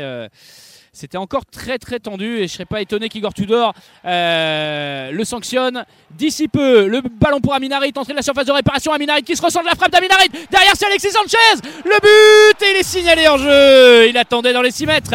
Alexis Sanchez, un peu trop facile. Il aurait dû un peu se replacer. Peut-être euh, le Chilien sur ce coup-là.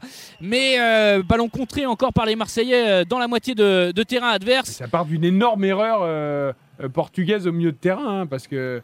Et et derrière, il doit décaler Nuno Tavares, Harit, non? Qui arrive Ah, dans il son peut, dos. bien sûr. Il y avait peut-être Ah, le euh, hors-jeu est évident, il a, il a au moins 10 mètres de- de- d'avance. Oui, là il n'y a pas de doute. possibilité de faire mieux effectivement pour Aminarit. Relance. Et la défense portugaise, on voit bien que c'est pas la défense titulaire. hein, parce que Ah et ça leur a donné du PF, sa tête Alexis Sanchez C'est le deuxième but Marseillais Le centre venu de la droite C'est Harit. C'est Harit, c'est Harit, c'est Harit, je les confonds un petit peu effectivement depuis le début de la rencontre, la tête d'Harit.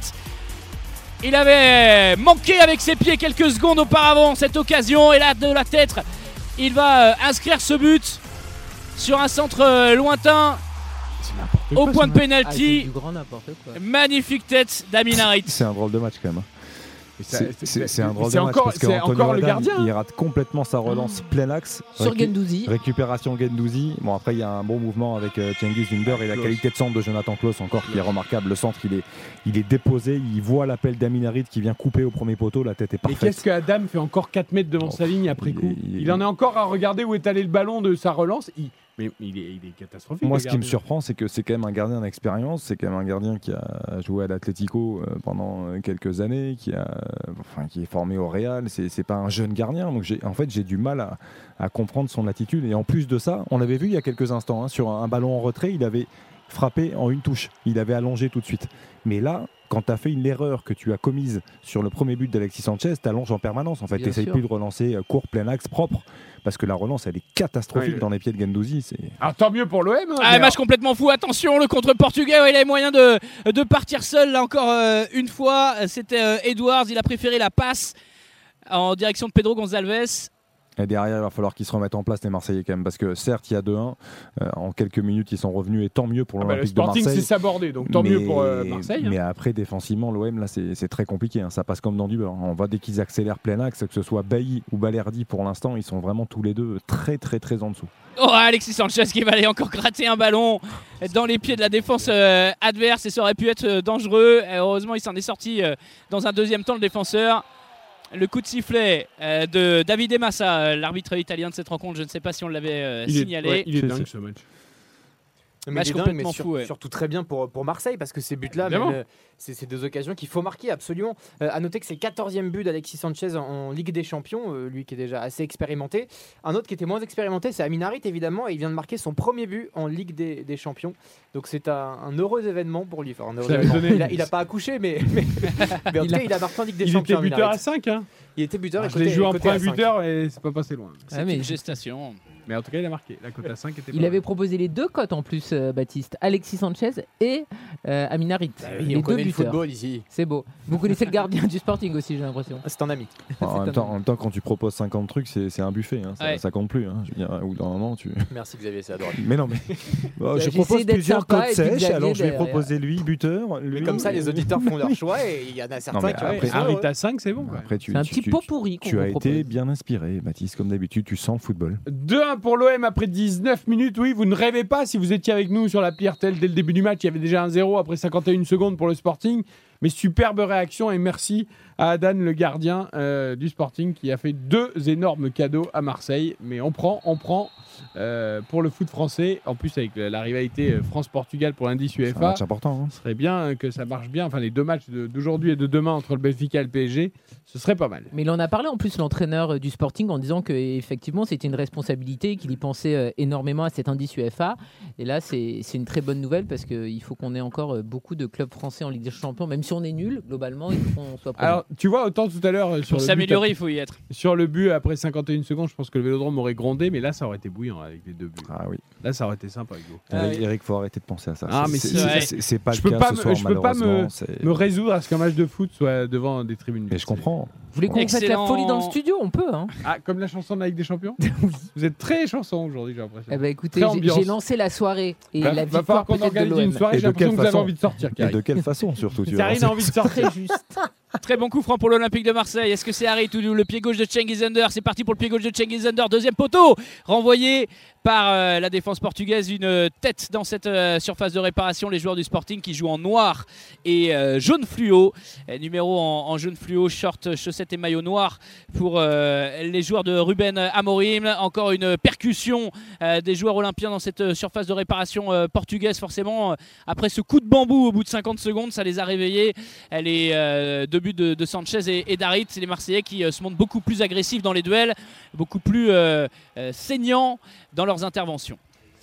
Deux buts à un pour Marseille face au Sporting, donc euh, dans ce stade Vélodrome qui sonne creux. Mais enfin, des buts de l'OM en Ligue des Champions et surtout pour l'instant, pour l'instant, euh, trois points. Évidemment, on n'est qu'après 20 minutes, donc euh, on a tout le temps de se pencher sur ce match. Karine, Xavier, euh, on a l'impression quand même qu'ils ont retrouvé leurs esprits, les Marseillais, et que derrière, c'est un peu affolement général côté Sporting. Il y a de la qualité devant. En fait, les deux équipes ont de la qualité devant, mais des soucis derrière. Exactement. Je, trouve que ce sont deux équipes qui jouent dans le même schéma. hein. En plus, il y, a, quasiment un calque au niveau de l'organisation tactique et en termes de qualité de, joueurs aussi. Euh, après, on parlait de, l'absence de, Sébastien Coates, Pedro Porro aussi qui est absent. C'est quand même euh, deux joueurs importants de cette défense à 3. Donc euh, voilà, pas facile de, se réinventer et on voit.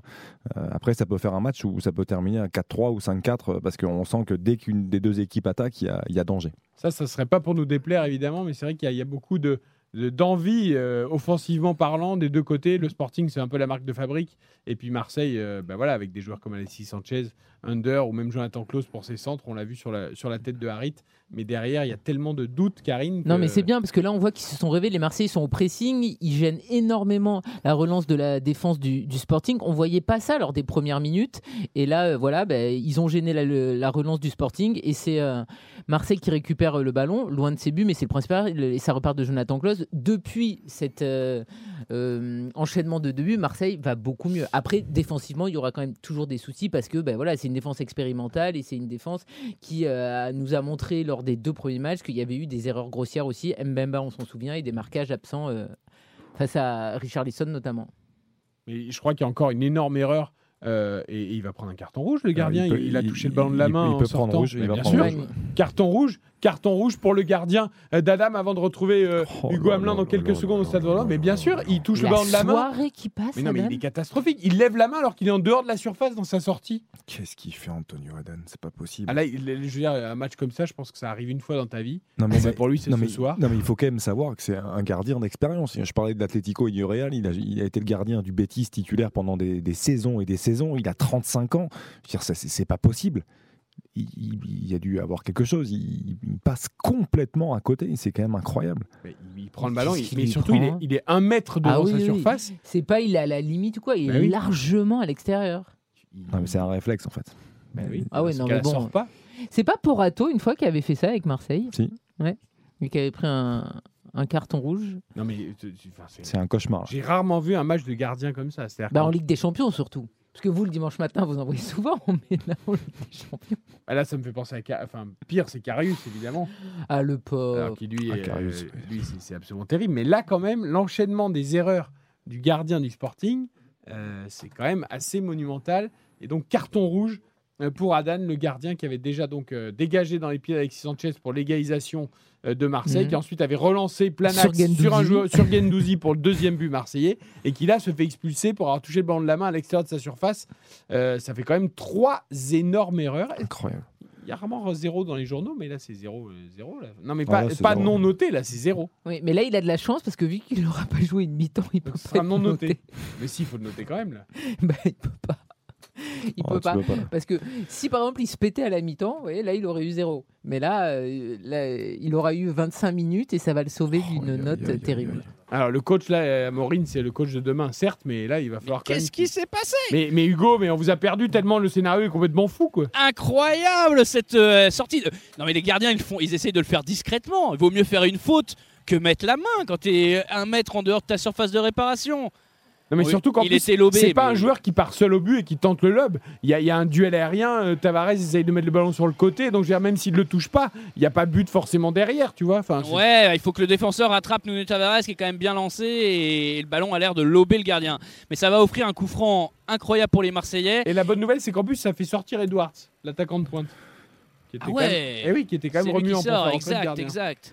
Ah ouais, terrible, terrible pour les Portugais. C'est Franco-Israël, euh, le euh, second gardien, euh, qui va prendre place dans, euh, dans les cages du Sporting Portugal avec cet excellent coup franc. Si Dimitri Payet était titulaire, ce serait vraiment parfait. Mais là, ça va se jouer entre Jusqu'à la fin de la saison, tu nous la feras. Hugo. Amin Harit. Ah bah, bien sûr, c'est le meilleur tireur de coup franc de l'OM.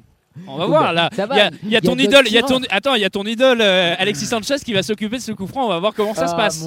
On va voir comment ça se passe. Bah écoute, j'aurais bien aimé voir Dimitri Payet sur le pressing euh, sur le gardien, sur le premier but C'est pas son poste, c'est Ah pas bah son poste, il est numéro 10. Le jeune gardien euh, franco-israël qui est en train de placer son mur. Des Marseillais qui ont pris place également euh, euh, sur le, le côté de ce mur à quatre joueurs pour essayer de perturber la vision du gardien. C'est parti pour euh, Alexis Sanchez. C'est détourné par le mur. Ce sera corner derrière, mais ça partait plutôt bien. Alors là, à vois 2-1, avec 10 contre 11, Oh, voilà, et une peux- équipe qui fait n'importe Oh, quoi, bah là, si l'OM bon. ne gagne pas ce match, Hugo. Vous euh, teignez les cheveux? Ah non, non, stop, les cheveux, ça suffit. Ça suffit, les cheveux. Un piercing alors? Non, mais ça va. Vous croyez que j'ai tatouage. l'âge- Vous croyez que j'ai encore l'âge de faire des piercings? Attention, le centre fuyant de Nuno Tavares. C'était pour une tête au second poteau. Hors jeu, euh, enfin non, Oui. euh, 6 mètres. 6 mètres Totalement aussi. raté là, on peut le dire là. hein. Après, il faut se, Il y avait de l'idée. Il faut se réjouir de ça hein, quand même parce que euh, effectivement c'est un match et tu l'as dit Eric en, en présentation c'est un match euh, capital effectivement pour l'avenir européen de l'Olympique de Marseille c'est voilà c'était un match à double tranchant il fallait impérativement le gagner c'était très mal parti Je pense que l'Espagnol Adan ne veut pas que le Portugal grimpe. C'est la rivalité euh, je, je- des je- voisins. je- je sais pas mais c'est Merci en tout cas, hein, mais, merci mais merci à Antonio Adan Ce effectivement sera mon d'avoir- magnifique ce soir, euh, Antonio Adan. d'avoir relancé complètement ce match parce que là c'est- vraiment ce qu'il a fait parce que Marseille n'y était pas du tout et c'est une erreur euh, combinée un pressing euh, sans faille d'Alexis Sanchez qui a relancé les choses et ensuite il, y a- enfin, il, il fait trois énormes erreurs en, en 20 minutes. C'est quoi ça, son erreur sur le deuxième but? Bah, il relance sur Gendouzi à relance. 30 Attends, mètres et il lui donne le ballon. C'est lui qui relance en Ah oui, Il, Gendouzi. il C'est relance directement sur. Gendouzi. Gendouzi ensuite il le donne à Under, euh, close et but. Après l'action est belle après le mais Ah bon oui. il- je veux dire Gendouzi Le corner pour récupère- l'OM, la tête, le but Léo Balerdi Léo Balerdi qui vient se racheter de son erreur originelle, lui qui avait laissé filer Trincao dans la première minute de ce match. La tête de l'Argentin, entrée des, euh, des 6 mètres sur ce corner. 3 buts à 1 pour l'Olympique de Marseille, euh, qui est en train de se refaire la cerise dans cette euh, Ligue des Champions et il s'élève plus haut que tout le monde, il prend son impulsion avant tout le monde, il arrive lancé et Léo Balerdi il est en folie comme s'il y avait tout le public du stade Vélodrome euh, qui allait l'absoudre euh, sur, euh, sur ce but. Alors superbement tiré, super coup de tête et alors sortie du gardien. Ah, alors Israël. Adam même combat, c'est-à-dire sorti mais au Oh pas crête du gardien. Il s'empale dans le numéro 2. N'importe quoi il fait le gardien. Terrible. Après la, la tête est magnifique, le Ah corner oui. est super bien tiré. euh, Dans tous les cas, de toute façon, il marquait en vrai. Balerdi, il était Ah oui. devant le gardien. Oui, mais le oui, gardien se super. rate complètement, il est aux c'est fraises. pas évident, tu rentres, t'es froid. Mais pas ça n'enlève en rien euh, à Balerdi cette belle tête. Et puis euh, psychologiquement, là, ça doit aller mieux. Là, il doit respirer. Bon, bah, On voit, on voit Gendouzi qui dit à ses, euh, à ses coéquipiers on lâche rien, on continue les gars au maximum. Parce que c'est vrai que reprendre confiance dans cette euh, Et compétition. le goal average euh, direct, le goal average direct, Hugo, Exact. parce que ça se jouera peut-être soit pour la qualif, soit pour la Ligue Europe. Et euh, si tu mets de nombreux buts contre le Sporting, bah, c'est- bon là. Ils On sont est, on est assez étonné quand même de cette équipe du Sporting qui avait euh, battu les deux autres euh, équipes Ah bah là, du c'est groupe, qui, s'était imposé ce week-end en, en championnat et, euh, et voilà, qui avait quand même quelques, quelques certitudes. Et Un- on, un rappelle, faut, faut quand même rappeler, Hugo, et tu as raison, hein, on est un peu surpris. Après, c'est une équipe qui, qui n'est pas très équilibrée, c'est-à-dire qu'offensivement, il y, a- il y a du talent, mais qui, qui est capable de prendre aussi beaucoup de buts, même si en Ligue des Champions, pour l'instant, il n'en avait pas concédé. Mais, euh, mais après, l'absence des deux, des deux centraux qu'on évoquait, Pedro Porro et Coates, ça, ça change quand même bien les choses. Euh, et je, je trouve que là, euh, il faut quand même pas oublier qu'à 1-0, il y a quand même une ou deux situations, une vraie occasion de 2-0. S'il y a- On est y a proche du 2-0. s'il y a 2-0, je pense que c'est pas pareil, parce qu'après, il se, il se dérègle complètement. C'est un petit miracle pour Marseille, évidemment. Mais bon, on prend hein, à cette époque Ah, de bien l'année, sûr on prend prend, bien sûr, surtout plaisir.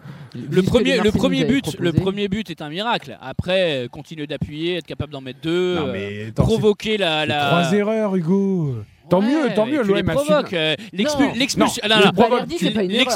L'expulsion du gardien. Pour moi, tu la provoques. Si c'est ton piston qui est en train de lober le gardien et qui est obligé de sortir parce que sa Ouais, défense l'a abandonné, Le gardien, Mais non, mais Hugo, ça n'existe pas un gardien qui fait ça. Le gardien, il a perdu de faire ça. euh, il a perdu Et, sur, depuis et sur le 10 minutes. deuxième but, le gardien il donne la balle à Gendouzi à 30 mètres de son but. Bah, c'est quand même. euh, ah, il reste 30 mètres à faire. Ah bah d'accord, Ah évidemment. non, bah, évidemment. C'est quand même une aide. Par contre, le but de Balerdi, euh, Balerdi, il fait une tête magnifique. Dans tous tête. les cas, de toute façon, Israël était derrière. Dé- était Désolé de te remuer des mauvais souvenirs, mais quand il y a la mésentente euh, Mandanda-Zambo Anguissa en finale de la Ligue Europe, euh, il y a encore aussi, il faut encore le marquer le but derrière pour Atletico. Et Exactement, pourtant, oui. on a Exactement. retenu que l'erreur de l'un ou de l'autre selon Oh. Nous, nous Français, nous Français. On a euh, retenu que l'Atlético avec- était avec- bien meilleur avec que notre, Marseille. Voilà, avec notre culte de la défaite, on on a a, quand on a même ça. focalisé sur l'erreur de Mandanda et de Zambo Anguissa. Ah, Et oui, donc là, on doit, on doit aussi focaliser sur l'erreur d'Adan. Alors- Non, mais c'est le point de vue français de, de- de se focaliser sur euh, son équipe, les Espagnols. Euh, je pense pas qu'ils considèrent que l'ouverture du score de Antoine Griezmann, euh, c'était une erreur. erreur, euh, ouais. enfin, euh, pff, un petit Bah, peu, mais pas ah, trop quoi. Sur l'ensemble du, oui, mais sur l'ensemble du match, c'est Ah parce bah, qu'ils vont retenir. pas- Ils vont- match, oui. Voilà, ils vont se dire. Non, on mais a là, pas- si l'OM gagne 4 ou 5-1, à la rigueur, Ah ouais. on dira que c'est pas ça qui a fait. Enfin, encore que euh, c'est le premier but qui change tout quand même.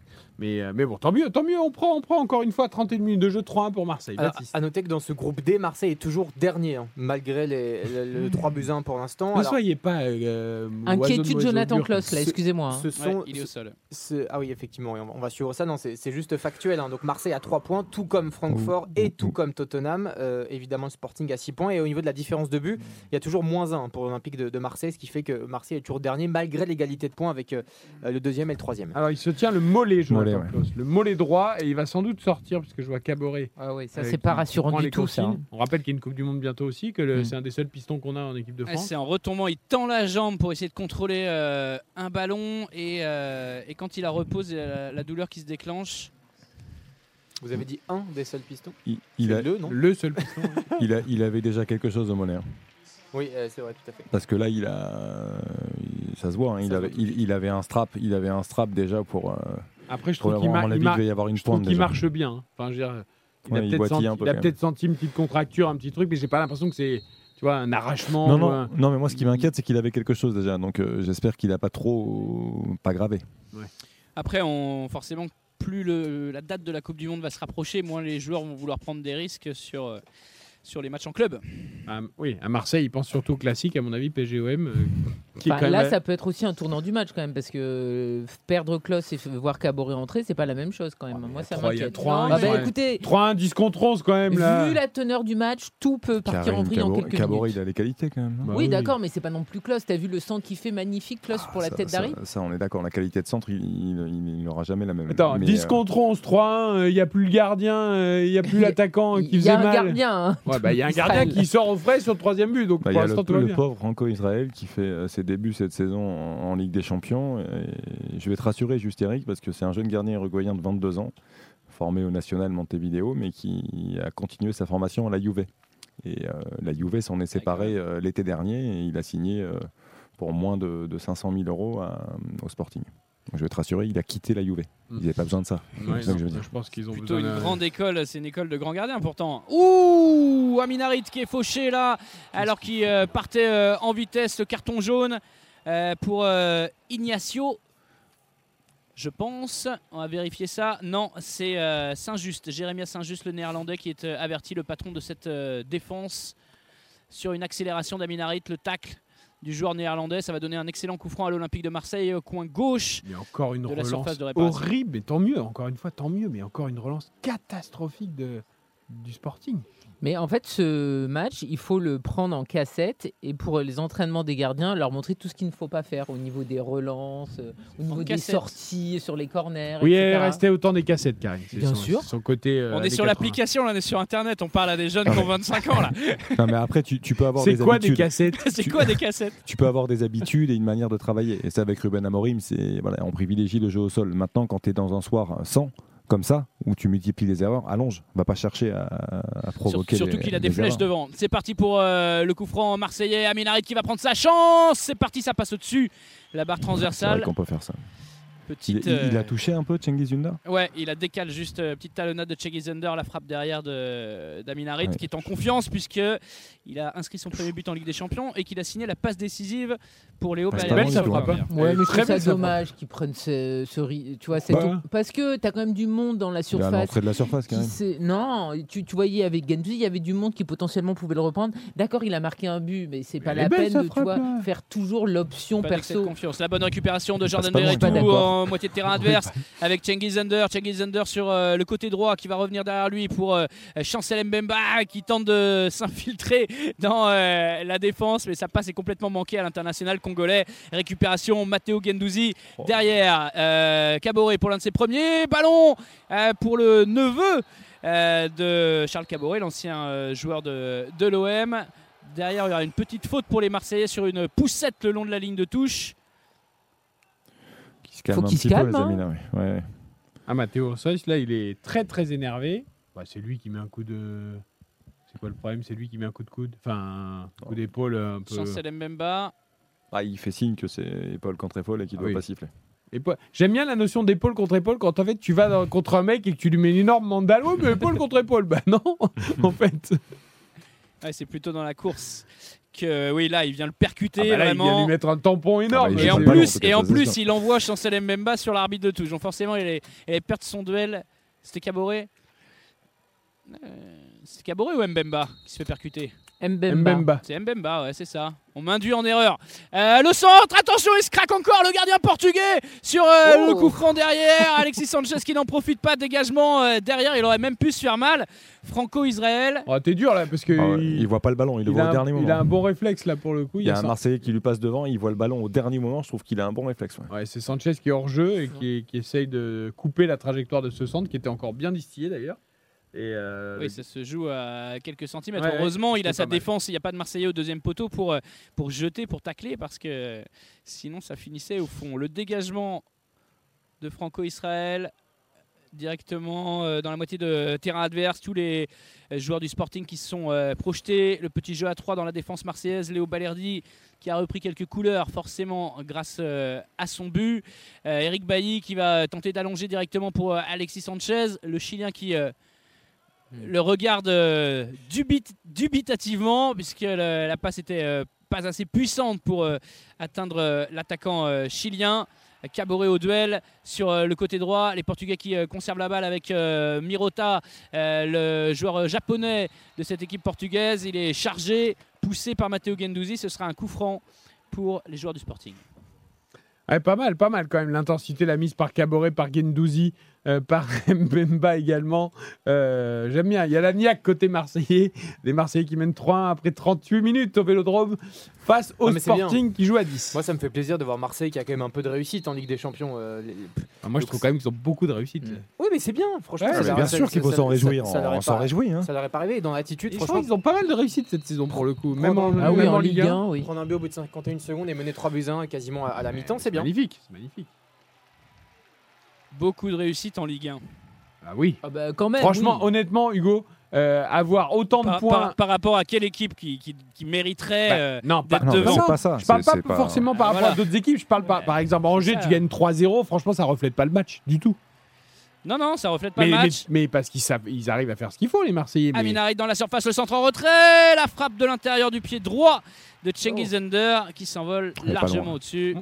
Ce que, ce que je veux dire, Là, Hugo, et, pigeon, là, et par j'espère pour les supporters marseillais et les Marseillais me tromper, je pense que c'est il y a un poil de réussite et un poil de sur-régime dans le rythme de Marseille en Ligue 1. J'espère pour eux qu'ils continueront, mais je, je pense qu'il y a un c'est presque du 100%, Bah, si tu veux. en, en ce moment surtout, C'est- c'est-à-dire Ouais. qu'ils ils ont, ils ont fait globalement de bons matchs. Ils n'ont pas de match particulièrement référent cette saison, mais je, je trouve que euh, en ce moment c'est moins bon. C'est-à-dire que Angers sur l'entame de match, ils peuvent en mettre un ou deux, euh, ils les mettent pas, et, euh, et derrière effectivement Angers c'était bon défensivement on n'en parle même pas. On Mais parle, on Après, parle t'as de la. as, toujours des moments euh, comme ça, même, euh, même le PSG, qui est une Exactement. équipe qui plane sur la Ligue 1, ils Ah, ont, mais- ils Non, ont non, des mais- périodes plus dures. mais- Ils ont un calendrier incroyable cette année, l'Olympique de Marseille, quand C'est-à-dire même. Bah, C'est-à-dire qu'ils jouent trois matchs par semaine. Oui, deux, ma- mais- deux matchs par semaine, trois Ouais, matchs mais par comme tous les semaine. Européens, et surtout, Européens, ils n'ont ouais. pas eu encore Ouais. beaucoup de gros. Mais ils ont Et pas eu c'est là beaucoup où de ça gros va en Ligue devenir 1. compliqué parce qu'il y a eu Rennes, Match mais qui n'était pas encore vraiment lancé. Ils Et là, on voit que Lille. Rennes commence à bien tourner. Et Lille. mais c'était moins. Et le 2-1 était quand même assez flatteur aussi pour les Marseillais lors de cette victoire face à Lille.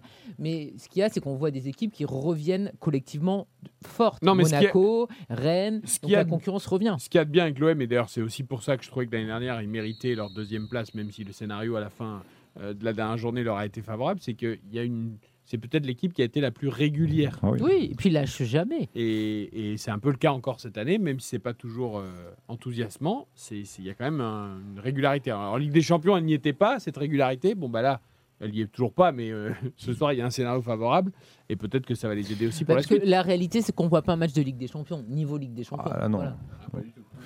Mais ce qui, sûr. ce qui est très inquiétant pour les Marseillais, moi je trouve, et ça a été le cas à Angers, même si Angers défensivement était lamentable, à mon sens la plus mauvaise défense de Ligue 1 de loin. T'avais bien aimé Outunji, si je me souviens bien. Très bon, il était très bon là, ce, jour- ce soir- ce soir-là. Mais, euh, mais très sincèrement, je- Marseille, il concède beaucoup trop d'occasions. Et tu faisais le comparatif avec le PSG, et le PSG fait partie des équipes qui, euh, qui concèdent trop d'occasions aussi. Mais Marseille, on l'a vu à Angers, on l'a vu encore ce soir. Je veux dire, ça, on a le sentiment par moment que dans cette défense à 3, ça passe, mais tellement facilement. C'est, c'est- il va falloir euh, effectivement rectifier les choses. quoi. Oui, oui, avec deux, deux pistons qui sont très offensifs. Nuno Tabarez qui est euh, balancé, soulevé. Attention à pas s'énerver. Début de. Pas de bagarre générale parce qu'il n'y a pas de coup qui part, mais ça se pousse. Il y a un Portugais qui est au sol, qui se tient le visage. pas, là. Et euh, ouais, effectivement, Oui, surtout pas maintenant. Que le Portugais s'énerve parce qu'il est frustré par le scénario. ça, mais pourquoi les Marseillais s'énervent en fait Je comprends pas. Verretou, Il y a une faute qui est sifflée. fou. Bon, Nuno Tavares à 40 mètres des, des cages les a un peu fait flamber, on va dire, avec un petit pont. Il était un peu sur place à essayer de dribbler euh, deux Portugais. Attention parce que Verretou il peut prendre rouge. Non mais c'est incroyable. fait, euh, pourquoi les. Marseillais se sont énervés alors qu'ils sont en totale maîtrise du truc Ouais. Et euh, Ah, Il a un carton jaune à la main, euh, l'arbitre. Enfin, il Oui. l'avait, il l'avait, il l'a rangé. Oui. Euh, Je crois que c'est Verretou. Il me, il me semble avoir vu Verretou vraiment vraiment s'énerver. Là, il est en train d'échanger avec David et Massa. En italien, donc au moins c'est bien. c'est très étonnant ce qu'a fait Verretou. Pourquoi s'énerver comme ça? Il y a 3-1. t'es- Et c'est euh, Ricardo Escagayo qui euh, est Et au sol, il y a le- une image incroyable. droit. Et Gendouzi qui, qui essaye de le forcer à se relever. Mais ça, c'est toujours Gendouzi. et mais c'est incroyable. Et occupe-toi de. te- Va, va- Ouais, et ça continue avec Surtout le chrono, le chrono t'est favorable. Donc euh, Mais oui. Nuno Tavares, il a pas autre chose à faire. Et Mbemba essaye de calmer tout le monde. Il n'y arrive pas. C'est un des seuls qui a beaucoup d'expérience avec Alexis Sanchez. Et là, le joueur, en fait, le joueur portugais reste au sol pour Mm. essayer d'obtenir un carton d'une autre couleur. Euh, Là, ça a dû se chauffer un peu entre Portugais avec Nuno Tavares qui est euh, formé à Benfica. et Mais qui a... arrête pas de lui dire mais lève-toi, ouais, lève-toi, ça lève-toi. parle beaucoup là. Ça Eh parle oui. beaucoup. Non mais les Marseillais doivent rester dans leur match. Ils mènent Cala 3-1. la boca, dit-on en portugais. Alors Verretou et le Portugais prennent carton jaune. Si on sort bien. Si, euh, Oula. Pour ah l'instant, oui. c'est pas Oui, ils ont pris un jaune chacun. Si si, ils ont pris un jaune chacun. D'accord. Euh, Esgaio et Verretou. Ils ont pris un, un jaune chacun. J'aimerais bien revoir l'image quand même. Oui. J'ai une stat de fou à vous donner si vous voulez. L'OM n'avait plus inscrit 3 buts en première mi-temps au stade Vélodrome en en Ligue des Champions depuis. Ah oui, bah forcément. Ah, mais depuis le 17 mars 93, cher Hugo. Face, Ah, bah, face c'est au, un signe. face au CSK Moscou. C'est un signe immense ben voilà. et limpide. Ah oui, mais alors, ouais, parce qu'après on vient de revoir l'action. Esgaio il doit prendre rouge. hein. Il vient mettre un- une. Oh. Esgaio il vient Ah, mais bien découper sûr. Nuno En fait- Tavares? En fait, il y a pas les deux. vu? Hein. Ugarte aussi. hein. Ouais, Ugarte, il fait- il fait deux petits est dans le ponts. duel. Ugarte, il Deux petits en ponts retard, d'affilée pour euh, Mais il est dans Nuno. le duel quand même, alors que l'autre il arrive, il le découpe Attends, quoi. là je comprends pas. Le- donc l'avare. Oh là là là là là là. Personne lui dit dans l'oreillette à, à Josie. Mais là. par contre, j'ai pas vu la réaction de Verretou moi derrière. On n'a pas vu. Non. Bon, allez, 3-1 Ouais. pour Marseille. Le Et- Sporting à 10, il reste 2 minutes. Ugarte qui essaie quand même de lui mettre un coup au moment où il, où il Ah tombe. Euh, Nuno Tavares. Bon, on va rester à, à 10 contre 11. 10 Portugais contre 11 euh, Français, 11 Olympiens. Et le coup franc euh, pour Marseille. Le petit signe, ça va être la patte gauche de Cengiz Under très fort devant. Faut jeter Balerdi, le petit filet. Et Franco Israël qui euh, percute son poteau pour fermer son angle. Il y avait encore euh, de l'idée sur ce petit décalage et ce centre très fort de, de Cengiz Under. Euh, il y avait trois Marseillais qui se sont projetés. Ils auraient pu se jeter peut-être euh, avant. C'est quand Bien même frappé. fou hein, cette manière de, de- de travailler. Ça, ça, et ça, c'est des combinaisons qu'ils ont travaillé à l'entraînement, mais ça fait deux fois que le joueur marseillais, vous avez vu, saute par-dessus et touche légèrement le ballon avant qu'il soit, qu'il soit frappé. Là, cette fois-ci, c'était le pied droit de Cengiz Under pour aller chercher le, le pied gauche pardon, de Cengiz Under pour aller chercher le deuxième poteau. Ça C'est c'est part curieux. un peu trop fort. C'est tiré un petit peu trop fort de la part de, de Ouais, Cengiz Under. belle. c'est quand même bien. C'est agréable de les voir euh, avoir bien travaillé leur coup de pied arrêté et être dangereux sur euh, coup de pied arrêté parce que c'est une vraie arme pour les Marseillais. Là, on l'a vu, hormis le premier en tout début de match qui était complètement raté, depuis ils sont toujours dangereux. La sortie pour se rassurer du gardien euh, remplaçant, euh, du gardien remplaçant de ce Sporting Portugal depuis, on le rappelle, l'expulsion d'Adan à la 25e minute. Euh, le gardien titulaire pour une, main en dehors de sa surface de, de réparation. Et là, il est sorti promptement pour saisir du ballon dans les mains et éclaircir un petit peu sa surface de réparation. Je préfère le voir là quand même, Balerdi. hein. C'est-à-dire que là, Balerdi, c'est par rapport au, coup de pied arrêté. Je crois qu'il s'est replacé pour l'instant axe droit. Mais je, trouve que axe gauche, c'est vraiment pas lui faire de cadeau. Et, là, c'est vrai qu'il s'est replacé naturellement avec Mbemba qui a pris la gauche, Bailly l'axe et Balerdi euh, à droite. Mais bon, ça va se remettre en place comme c'était le cas au, début. Mais euh, je trouve que c'est vraiment pas un cadeau pour lui de le mettre, le mettre, de le mettre axe gauche. Allez, il reste 2 minutes dans le temps additionnel de cette première période. Marseille qui mène 3-1 face au Sporting. Vous êtes sur RTL.fr, sur l'appli RTL en digital ce soir pour ce match de la Ligue des Champions. Oh, la récupération de Gendouzi, la petite cloche pour euh, Alexis Sanchez derrière. Il va s'en sortir au duel. C'est sifflé. Euh, il avait tiré le bras de son adversaire de Saint-Just, euh, justement, qui est déjà averti et qui va devoir forcément faire attention en seconde période, puisque les Portugais évoluent à 10. Coup franc pour euh, les joueurs du Sporting. Qui n'ont plus rien depuis l'expulsion et les buts encaissés. Ils n'ont même plus dépassé le milieu de terrain. Donc là, quand même, Catastrophe. vraiment, il, Ah oui. c'est vraiment le jour sans entre Ils le se sont délités Ah, totalement. complètement. C'est c'est d'ailleurs, on se dit c'est pas le Sporting, enfin qu'on connaît ou qu'on a vu lors des premiers matchs de Ligue des Champions. Ah, on n'avait pas eu l'occasion vraiment de les voir puisqu'ils jouaient quelques heures ou Bah, quelques si, on a minutes regardé- on a avant. regardé les matchs après. Hugo, Hugo. bien sûr que tu les as vus les matchs, puisque tu, tu commentes le match ce soir, tu as dû regarder les, les deux matchs précédents du Sporting. J'ai vu des résumés pour ne rien vous Mais cacher. évidemment, mais le sais que tu les as vus. Mais... Et Pas les matchs en intégralité, mais c'est vrai que ouais, non, on mais est contre- assez notamment le match euh, à Francfort, parce que contre Tottenham, il domine et c'est un peu équilibré. Il marque les deux buts à fin. Après, mais Allez, bon ballon pour Caboret, côté droit, c'est bien couvert. Ce sera un corner derrière, la dernière occasion, la dernière banderie pour euh, les joueurs d'Igor Tudor, qui lui aussi sur son banc doit être très satisfait du, du scénario ce soir. Ça saurait commencer très mal avec l'ouverture du bah, il score. doit à surtout la se dire ah, c'est ça la 50e bonne mère, je comprends mieux maintenant. Il se dit surtout, c'est ça de jouer sans le public de- Ah, du Vélodrome. C'est ça la bonne Finalement, mère, je ça- comprends maintenant. Finalement, ça fonctionne. Euh, corner de la droite vers la gauche avec le pied gauche de Shaggy Zunder. C'est tiré quasiment rentrant et facilement capté par Israël.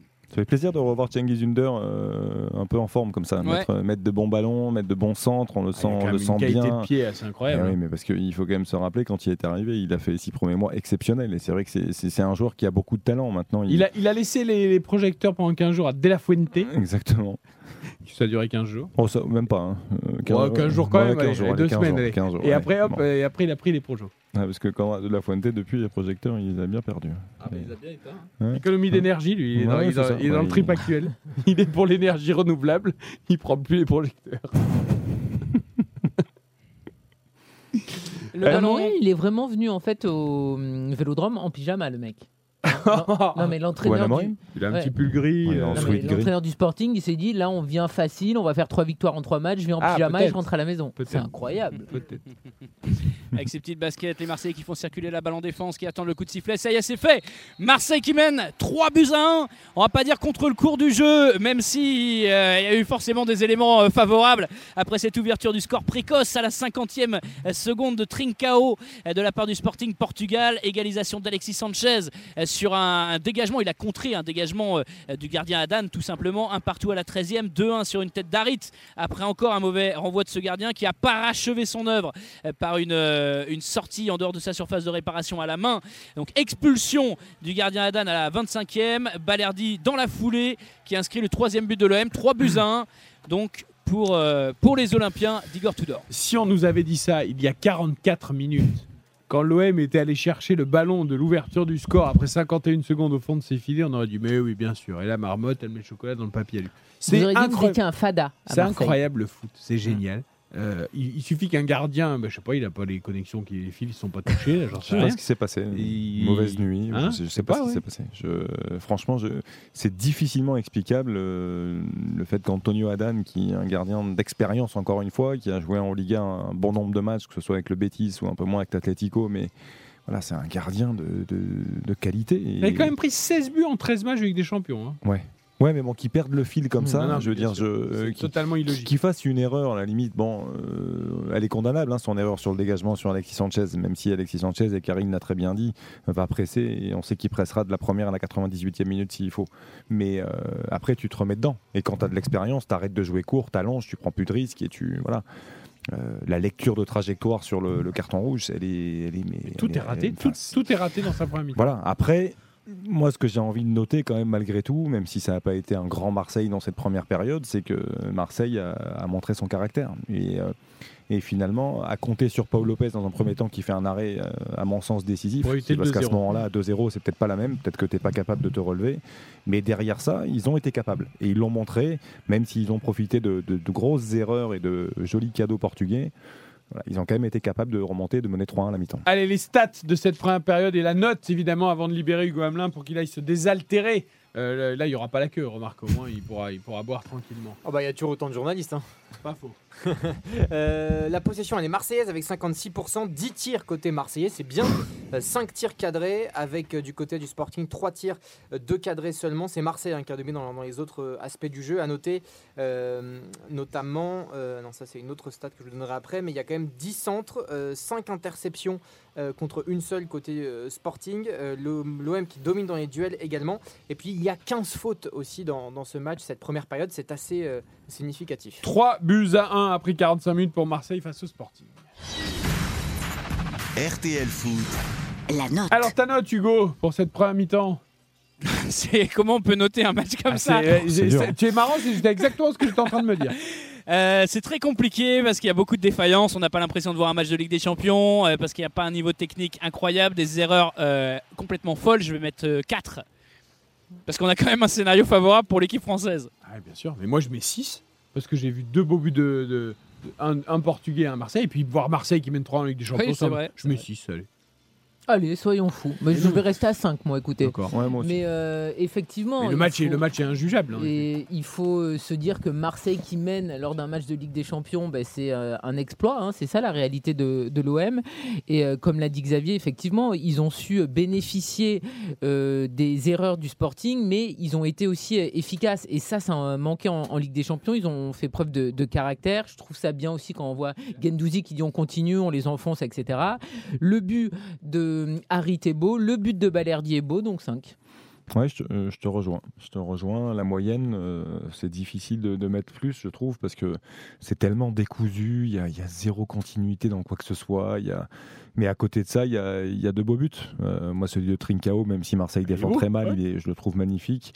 Euh, La tête de Balerdi est belle, c'est vrai. Je, voilà, il y a, y a de belles réalisations. C'est un match de Ligue des Champions. On s'en rend pas compte avec euh, l'ambiance malheureuse, avec ce huis clos. On s'en rend pas compte en termes de qualité de jeu non plus. Mais, mais voilà, il y a quatre buts quand même. Donc je me vois pas mettre en dessous de la moyenne avec un match où il y a quatre buts et où l'OM est devant euh, avec un, tel avantage. Et le profil d'Alexis Sanchez en chien fou qui va faire ce, ce pressing, ce harcèlement sur le gardien, euh, ça change complètement la donne parce que sans ce contre oui. qui vient un peu de nulle part, il y a un 0 et le Sporting déroule tranquillement.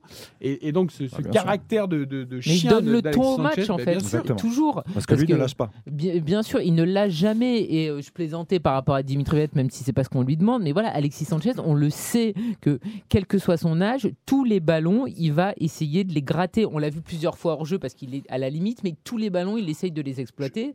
Et euh, bravo d'avoir profité euh, de.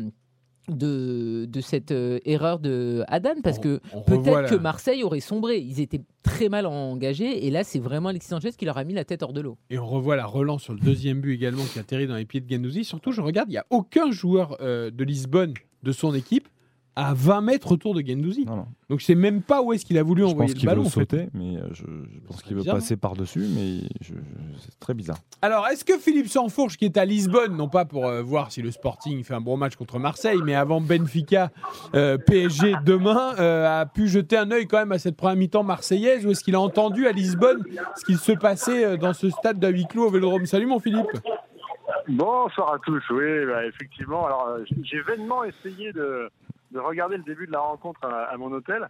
Et euh, je peux vous dire qu'il y a au moins 15 chaînes, j'exagère un peu, mais au moins 5 ou 6, où vous voyez, euh, bah, vous voyez en fait ce qu'on voit quand on vous regarde, c'est-à-dire les commentateurs euh, avec euh, le casque sur la tête qui regardent la télé, mais nous on n'a pas les images. Ah. On est obligé de suivre comme ça. Et, et, et ensuite, bah, écoutez, là je me trouve au, au stade, au Stadio Dalus, euh, puisque dans quelques minutes on aura la conférence de presse de, de Christophe Galtier et de Danilo. Et alors dans le dans le taxi, pour tout vous dire, j'étais avec un, un taxi supporter du Sporting qui avait le sourire euh, au début et puis au fur et à mesure du trajet qui commençait à s'énerver.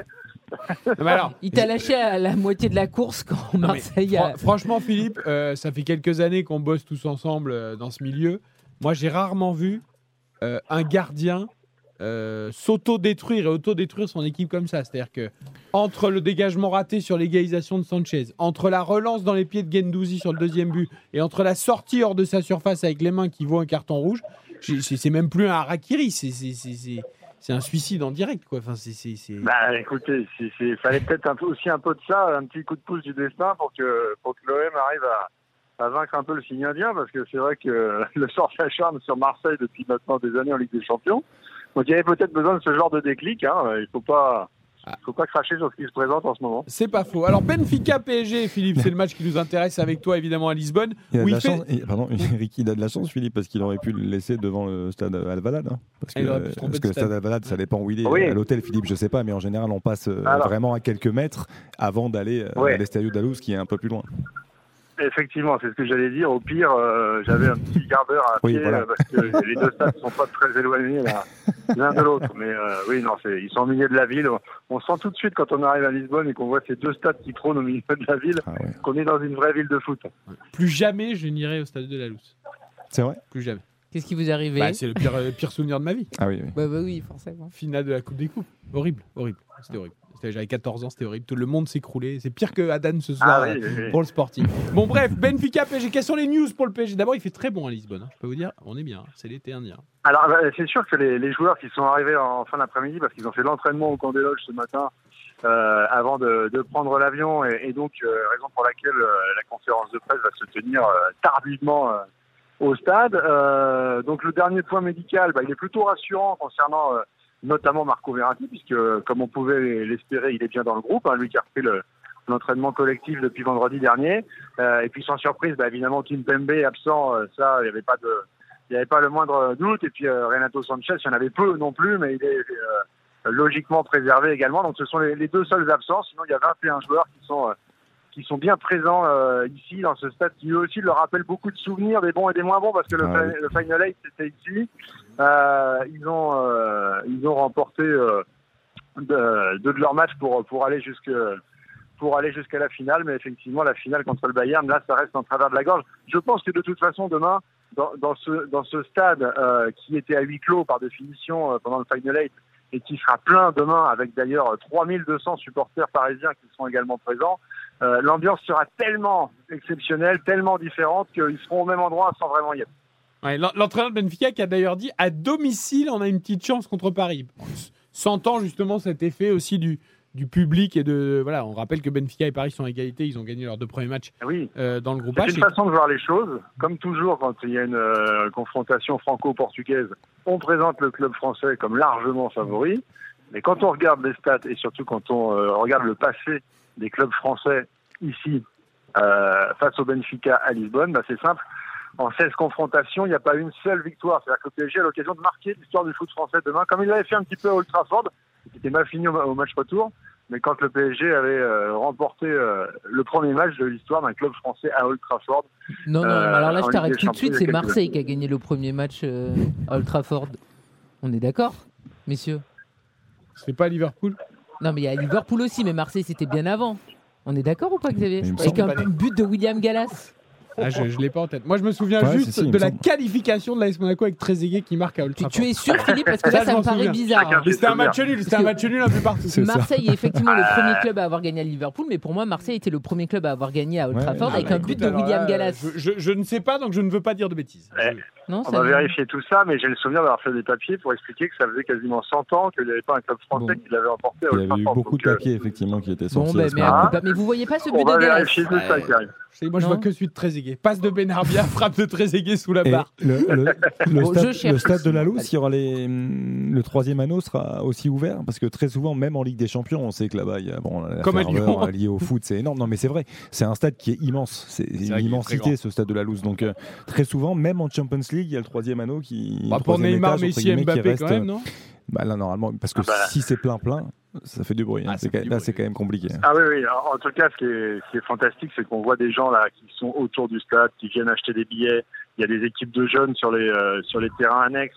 Il y a les euh, euh, les boutiques euh, du, du, du club. Il y, a- il y a tout le monde en fait. Il y a de l'effervescence à, à tout, moment.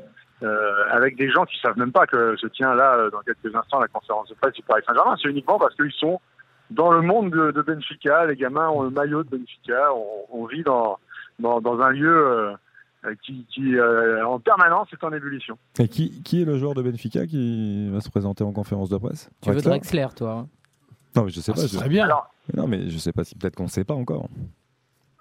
non, non, mais là, c'est uniquement la conférence de presse du Paris Saint-Germain, la conférence de presse de, de Benfica. Comme souvent, d'ailleurs, maintenant, en, en Ligue des Champions, euh, il y a dissociation euh, Ouais. entre le, le club qui, qui, euh, qui reçoit et qui tient parfois, euh, très souvent, sa conférence de presse dans son centre d'entraînement. C'était pas au stade, hein, ce matin que Ouais. Benfica s'est présenté. Donc c'était pas Draxler. Et, euh, non, je crois pas que c'était Draxler, euh, pour tout te dire. on était encore dans l'avion, donc on n'a pas pu euh, assister à cette conférence de presse de, du Benfica, mais euh, on te donnera l'information Non, Au plus vite, t'inquiète pas. Ça m'énerve d'ailleurs, ça. La, la conférence de presse d'avant-match de Ligue des Champions, c'est au stade, l'une Bah derrière ouais, l'autre. moi, je- moi aussi, avec je- le coach et un joueur. Les journalistes se déplacent justement pour avoir toutes les infos. Qu'est-ce que c'est que cette histoire que tu fais le matin dans le centre d'entraînement, le soir avec l'autre équipe? Non mais Je tout paravolo, hein, ma, ma petite dame, tout paravolo. Tout paravolo. Et je tiens à faire mon mea culpa parce que alors c'est la première fois qu'un club français battait Manchester United. et C'est la bien première fois que vous Marseille. vous trompez.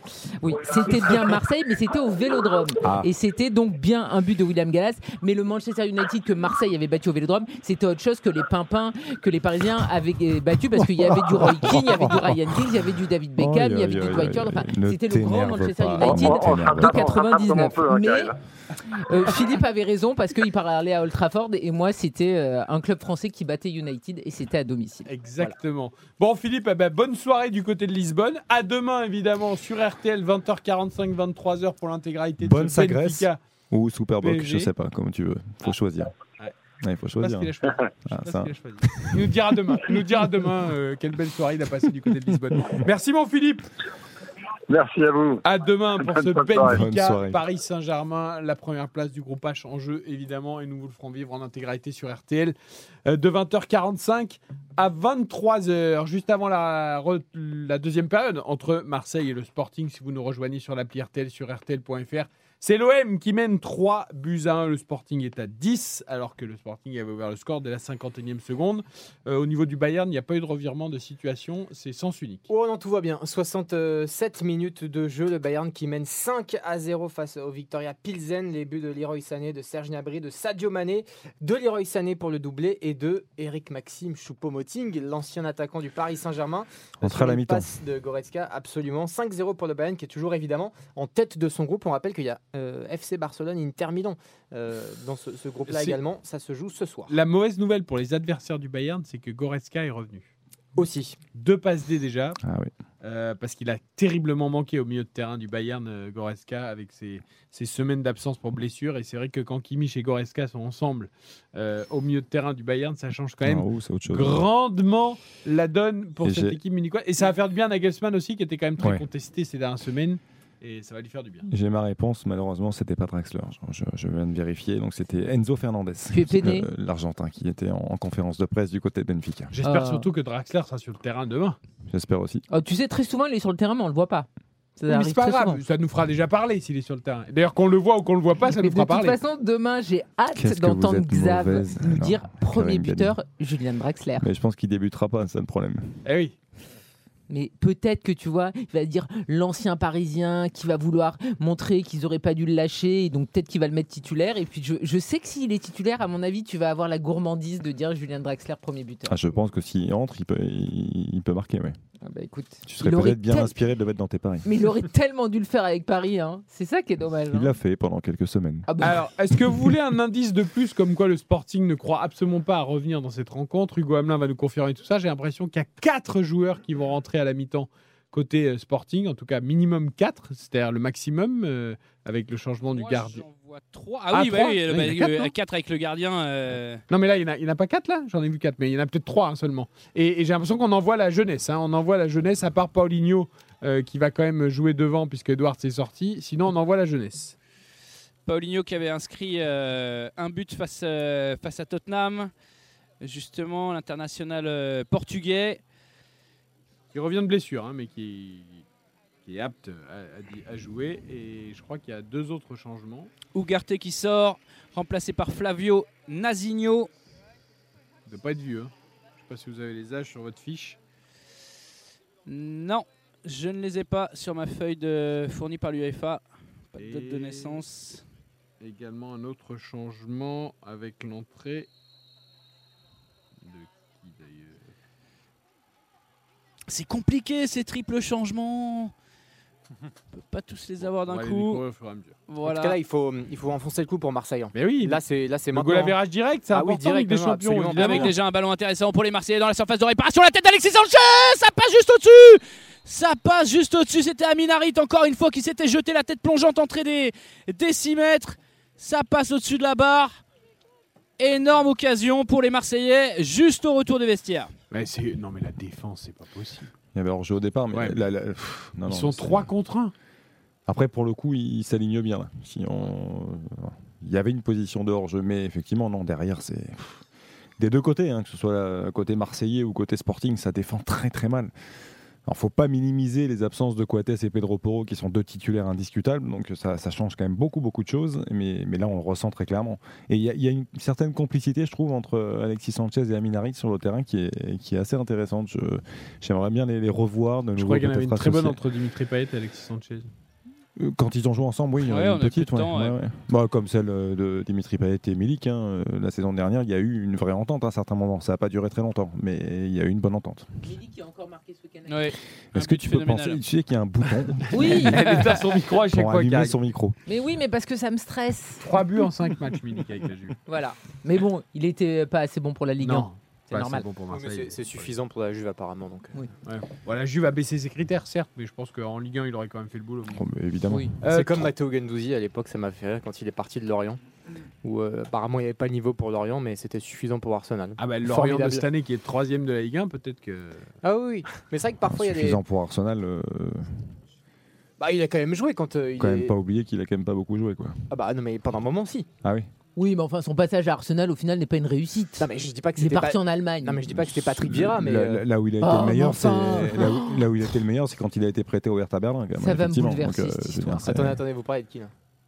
Non, Patrick. Vieira n'a Ah oui, jamais été prêté oui. au Hertha Berlin, ça c'est sûr. Non, Patrick Vieira n'a pas Arse- Arsenal l'a pas, prêté. Oser mettre dans la même phrase Matteo Gendouzi et Patrick Vieira, c'est vraiment fort de café Justement, ça. je, je dis que c'est pas les mêmes joueurs. Je, je Mm. vous en Ah. conviendrez qu'il a quand même pas fait que des mauvais matchs à Arsenal et qu'il a quand même un petit peu joué, Matteo Gendouzi. Ah. Oui, enfin tout le monde l'a oublié euh, à Arsenal. Ouais, très bien. Ça, c'est comme si on mettait mais à Marseille, c'est une réussite et c'est le principal. Non, tout le monde l'a pas oublié euh, à Arsenal, puisqu'il a été sifflé copieusement à Tottenham, qui est l'ennemi euh, intime euh, d'Arsenal, en tout cas le, vraiment le derby londonien. Ouais, Par ouais, principe. Ils ils s'en souviennent, les Anglais, si même les adversaires s'en souviennent.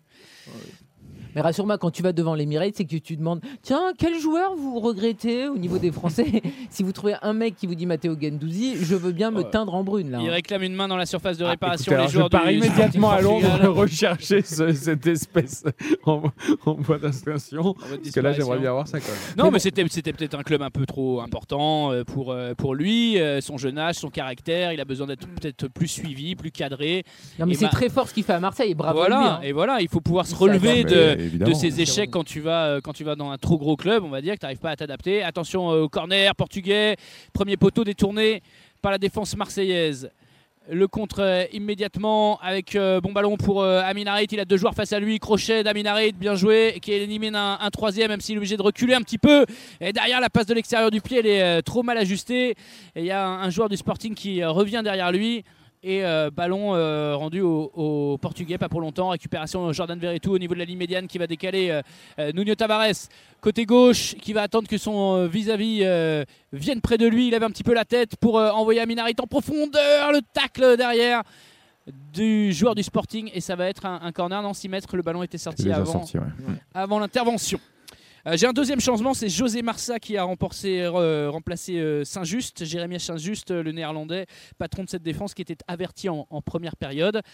À noter également la bonne nouvelle pour l'Olympique de Marseille, c'est qu'Adan sera bien sûr suspendu au match, au prochain Bah, je match suis de pas des Champions bonne nouvelle, euh, à, à Lisbonne. Oui, Vu bah, le match du soir, vaudrait ce soir, joue, hein. ce soir, oui, oui. Marseille va, va faire Ah, appel. en ils vont faire- vous pouvez euh, euh, enlever sa suspension Alors, il y a- eu beaucoup de réactions par rapport à Dan, hein, je vous en lis deux. Ah bah je pense que là Twitter va se régaler ou Oui. les réseaux sociaux en général. Euh, notamment Aurélien qui nous dit en fait si le Sporting est sorti 5 minutes plus tard c'est que- c'est juste parce qu'Adan était en train de faire un AVC Voilà, ce qui peut expliquer la performance et puis euh, euh, William Bax qui nous dit euh, Adan est le seul supporter de l'OM à avoir été autorisé à entrer dans le stade tout simplement Et oui.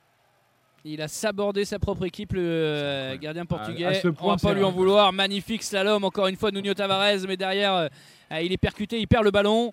Et les Portugais qui sont tous dans la moitié de, de terrain adverse, qui vont se réorganiser, organiser leur pressing, reposer un petit peu le, le pied sur le ballon parce que c'est pas impossible pour eux de, de revenir dans ce match, Ouais, même euh, à raison, 3 Hugo. buts à 1.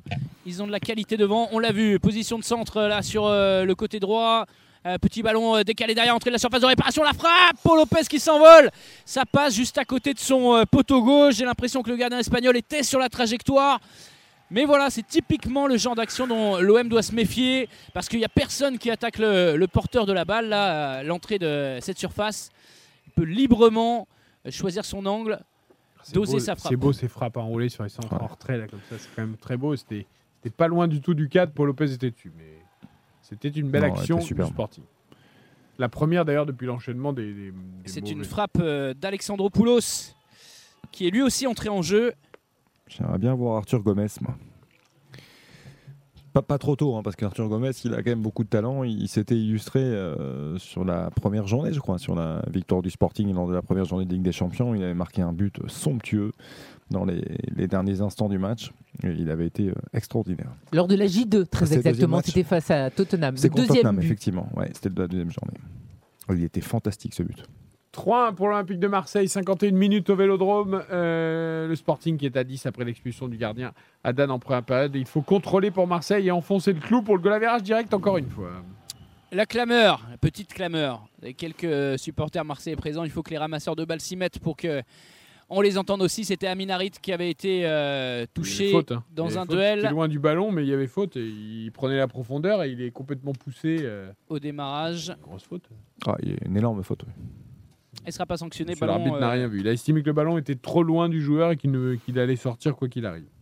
Enfin, à C'est aucun moment il se. il, il fait attention au ballon, euh, le défenseur de- du Sporting. Là, je veux bien, mais il se préoccupe jamais du ballon. On rappelle les buteurs marseillais Sanchez pour l'égalisation, Harit pour le but du 2 buts à 1 et Balerdi de la tête pour aggraver le score. Sa bataille ferme. hein. Nuno Tavares, vraiment, il a un compte personnel à régler. Avec euh, les joueurs du Sporting, on a l'impression qu'ils tentent d'en éliminer un, maximum euh, par ses dribbles. Il ne faut pas qu'ils se laissent euh, polluer par ses retrouvailles avec euh, le football lisboète.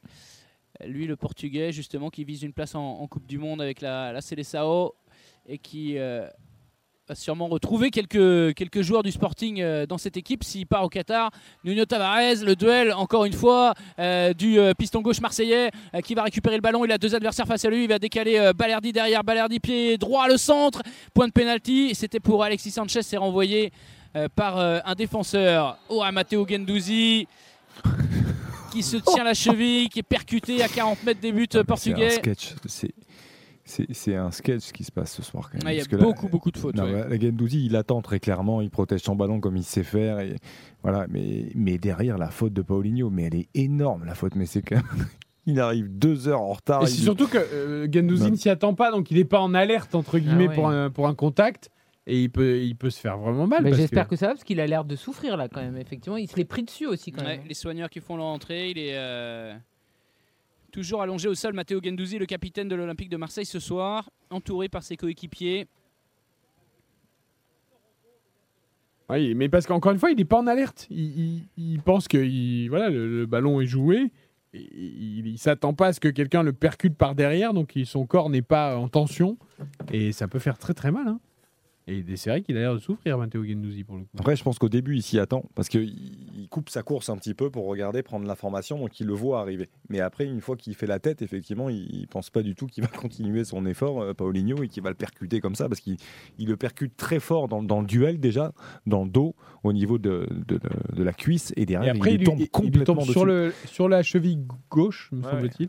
L'info, c'est que Dimitri Payet ne part même pas s'échauffer. Il y a 5 Olympiens. Oui, c'est et ce que j'allais te demander Valentin, justement. Valentin Rongier en tête, forcément, puisque c'est lui, Ouais, logiquement, qui. Euh, Oui, on a vu une armada de. Marseillais euh, s'échauffer. Effectivement, Dimitri Payet, lui, il est vraiment euh, sur le banc. euh, Il y avait Gerson aussi. Ouais, je crois. Est là. Ouais. Gerson est là, mais, mais pas Payet sur euh, ces euh, joueurs euh, qui peuvent potentiellement entrer, puisque Marse- Marseille n'a Voilà. pas fait de changement. Il y en a. 5 qui s'échauffent. Ça peut être les, les changements pressentis, en tout cas, par euh, Igor Tudor dans, dans ce match. Mais c'est fini l'époque où il y avait que trois joueurs qui pouvaient s'échauffer en même temps. Parce que la dernière fois en, en équipe de France aussi, il y avait tout le banc hein, qui s'échauffait quasiment.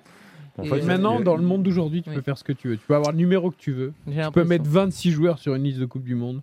Tu peux t'échauffer à 42 si tu veux. Il y a encore, il y a se encore perd. des entraîneurs qui le font, mais qui le font par, euh, par envie. Donc euh, ils font des, des circuits, tu sais, où ils en envoient 3, 10 Matteo minutes, après il y en Guendouzi, a 3 qui repartent. et- Après, il y a des arbitres qui veulent pas. hein, Oui, parce moi, que je ça fait, que ça fait trop de monde, effectivement, euh, proche de la ligne. euh, en fonction des stades, euh, c'est pas autorisé partout. Gendouzi qui boite bas et qui va sortir des limites du là. terrain pour aller se faire soigner au bord de la ligne de touche. Une bombe de froid. C'est intérêt à le relevé. garder sur le terrain. À Attends, 10 c'est trop contre 10. tôt.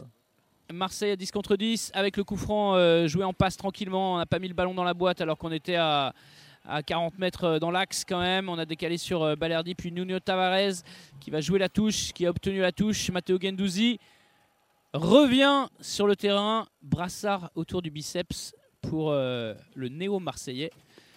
Lui, l'enfant parisien qui se retrouve capitaine de, de l'OM. Là, là, c'est presque l'équipe de Youth League du Sporting qui est alignée maintenant désormais par Amorine. D'ailleurs, l'équipe de Youth League euh, du Sporting qui a fait un bon match cet après-midi. hein. Ouais, et, euh, alors déjà, pour, pour rappeler aux auditeurs, donc la Youth League, c'est la, la- la Ligue des champions pour, pour les jeunes, euh, pour les équipes U19. Avec les mêmes groupes. Le même groupe, les mêmes les matchs, et sauf que les coups d'envoi sont à 15h l'après-midi. Et effectivement, le- l'équipe des jeunes de l'Olympique de Marseille s'est inclinée 6 à 0 tout à l'heure. Bon, il n'y a pas de relève pour l'instant. euh, chez les Bah, le centre de euh, formation, c'est bah, c'est l'une des priorités de Pablo Longoria aussi. Hugo pourrait nous en parler, mais c'est vrai que pour l'instant, c'est pas extraordinaire. Oui, ça fait des années qu'on nous Ouais, dit que c'est une euh, priorité, puis il n'y a rien qui sort. Quoi. Il y avait le projet euh, OM Next Generation, Mm. c'est-à-dire que l'OM déjà ne misait même plus sur son centre de formation, mais euh, essayait d'attirer les jeunes joueurs qui sont dans les clubs marseillais ou aux alentours, qui partaient plutôt vers Montpellier ou plutôt vers Nice ou Monaco. Et euh, même ce, ce- ce projet-là a amené peu de résultats, puisqu'on a encore euh, beaucoup de, de- de jeunes pépites de la région qui partent dans ces clubs qui sont réputés euh, meilleurs formateurs, formateurs, ouais. avec euh, forcément plus de place aussi à faire dans le 11 que, que dans l'équipe A de l'Olympique de Marseille. Après, pour atténuer un petit peu la, la- la peine des, des jeunes supporters de l'Olympique de Marseille, euh, prendre 6 contre le Sporting, c'est vrai que ça fait mal, mais si nous, en France, on n'est pas encore au niveau, dans certains clubs, au niveau de la formation, euh, au Portugal, eux, ils le sont. Et depuis, depuis très longtemps, depuis de nombreuses années, que ce soit le Sporting, Benfica ou, ou les autres, hein, euh, Braga, Ouais, Braga, ou- enfin voilà, il y, a- il y a quand même des, Ouais, le bon contrôle de Tavares, derrière il pousse son ballon un petit peu trop loin, mais ça partait très bien. Trois Marseillais sur le, le côté gauche. Euh, ces contrôles dans la course, Nuno Tavares, ils sont. euh, Ah, il doit la donner de temps en temps parce qu'il est- il a, ouais, il, il a de la réussite souvent parce qu'il met tellement d'énergie et de puissance, mais c'est parfois un peu brouillon. Bien sûr. Il doit la lâcher. Il doit la, la lâcher. Il y a un superbe appel, c'est Harit, je crois, qui est à côté de lui. Euh, il peut, il a le temps. En plus, il a levé la tête. Il, il a le temps de lui donner au début. euh, 30 secondes après encore. Donc, euh, il la garde trop. Parfois, il en fait trop, mais c'est un joueur qu'on aime bien. Nous, Tavares, il percute. Il est toujours disponible et Marseille euh, en a besoin. Attention, la frappe portugaise de loin. Est-ce qu'il va prendre sa chance Euh, Encore une fois, euh, Alexandra Poulos s'est renvoyé une première fois, une deuxième par le plat du pied de- d'Eric Bailly qui a envoyé le ballon très fort.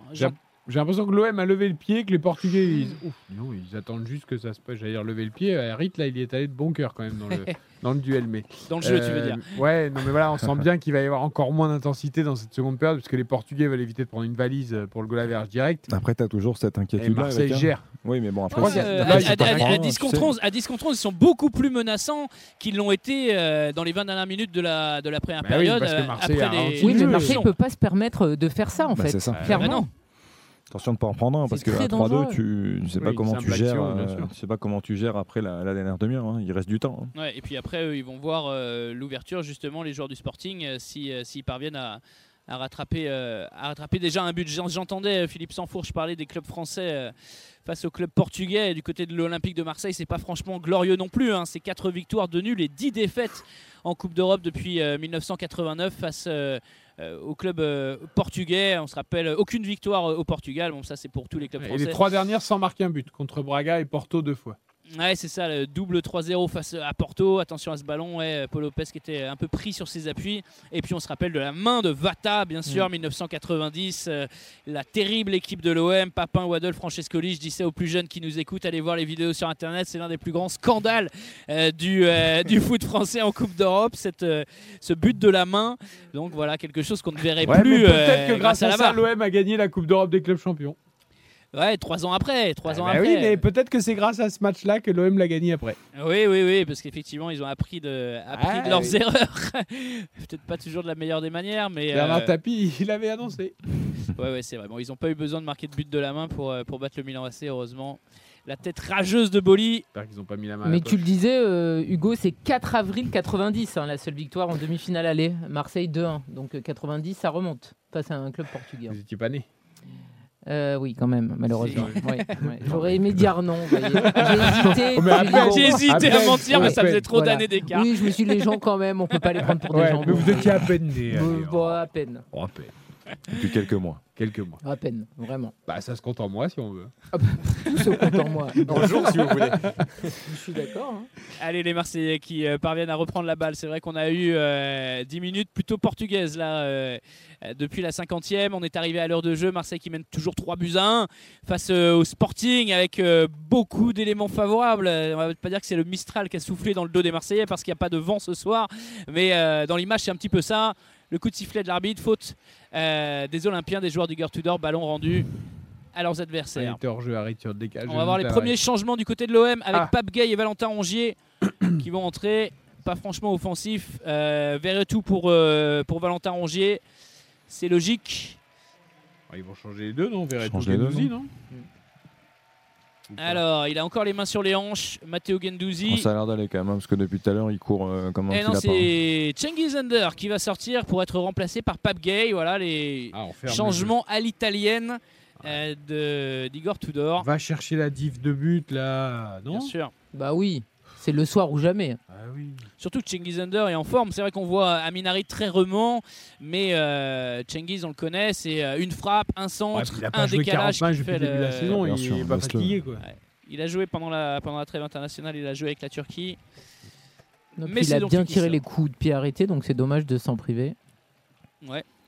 Il est pas très très content, mais il, Et euh, il est colère. il est, il est fair play quand même. Il, Mm. tape dans la main Il de son, les petits, son euh, coach. Il est, oui. voilà, il- même s'il est pas très content au fond de lui. hein. On l'a bien compris, Cengiz Under, mais c'est vrai qu'il était plutôt bien. Il était, euh, je trouve, actif. Il proposait des, des solutions. Il- tu parlais de sa faculté à bien frapper les, les coups de pied arrêtés. C'est vrai que c'est quelque chose de, de très important. Après, on va voir le positionnement. Gendouzi va remonter d'un cran. Comment il, va, il sera organisé C'est Ajaccio ce week-end pour Marseille. Ouais. Oui, tout à fait. Ouais, encore, encore Et Gerson, il est content de pas entrer ou pas? On n'a pas vu la tête de Gerson. Écoute, normalement, il sort à, cette, euh, Oui. à, cette- à ce moment-là, normalement. Donc, euh, il va même avoir encore moins de temps maintenant. Dimitri Payet est à l'échauffement, en tout cas avec euh, Gerson. Ça s'échauffe euh, gentiment, tranquillement. Pas d'entrée prévue dans les 5 minutes. Ballon toujours dans les pieds des Marseillais. Premier ballon pour euh, Valentin Rongier. C'est ça, Matteo Gendouzi qui est remonté d'un cran à la même hauteur que Kaminarit. Et euh, un petit peu en, en deçà d'Alexis Sanchez. Mais voilà, c'est un rôle euh, euh, dans, lequel, dans lequel il est, il est très bon aussi, Matteo Gendouzi, même si cette année il est un petit peu moins décisif au niveau des, passes décisives et des, et des buts. Mais il apporte quelque chose à cet endroit-là du terrain par, par son pressing, par sa capacité à récupérer des ballons hauts.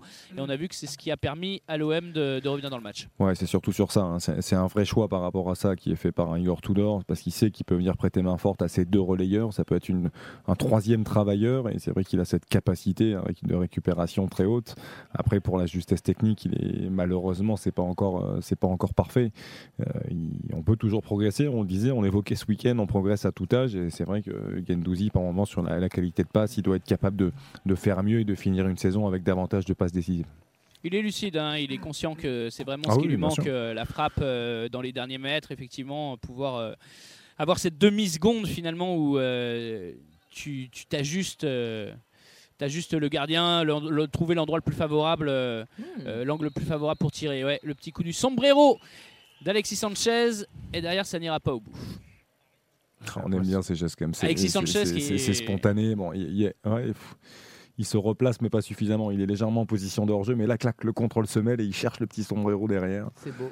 Le Ouais, petit, même euh, s'il est légèrement en jeu, il fait, il fait des fausses pistes, il passe devant son défenseur, il Il est remonte. tout le temps en mouvement. franchement, il n'arrête jamais. quoi. Pour un défenseur, c'est un cauchemar. Il est quand même souvent en jeu. Oh. Et il a pas fait une frappe. Euh, Hugo, Il a marqué. Et il a contré. Mais il a marqué. Hugo, Hugo, Hugo. Tu vas même pas nous comparer Alexis Sanchez. à- Tu m'as fait beaucoup rire la samedi, euh, Baptiste. C'était à Burak Yilmaz quand tu avais comparé euh, Ah oui, Kylian Mbappé à Burak Yilmaz. Sa, sa dernière saison au LOSC à Yilmaz, effectivement, il était, il était euh, Tout le temps hors jeu. en dehors des limites du terrain même. Je crois qu'il a été ouais, 70 fois, je crois, sur la saison. Ouais. Ah oui, c'est vrai. Non, mais sans rigoler. hein. C'est- C'est c'est des bonnes stats. Je crois que c'était quasiment 70 fois. Ah, si ses coéquipiers lui donnent pas le ballon au bon moment. Parfois, il faut savoir se remettre en question aussi.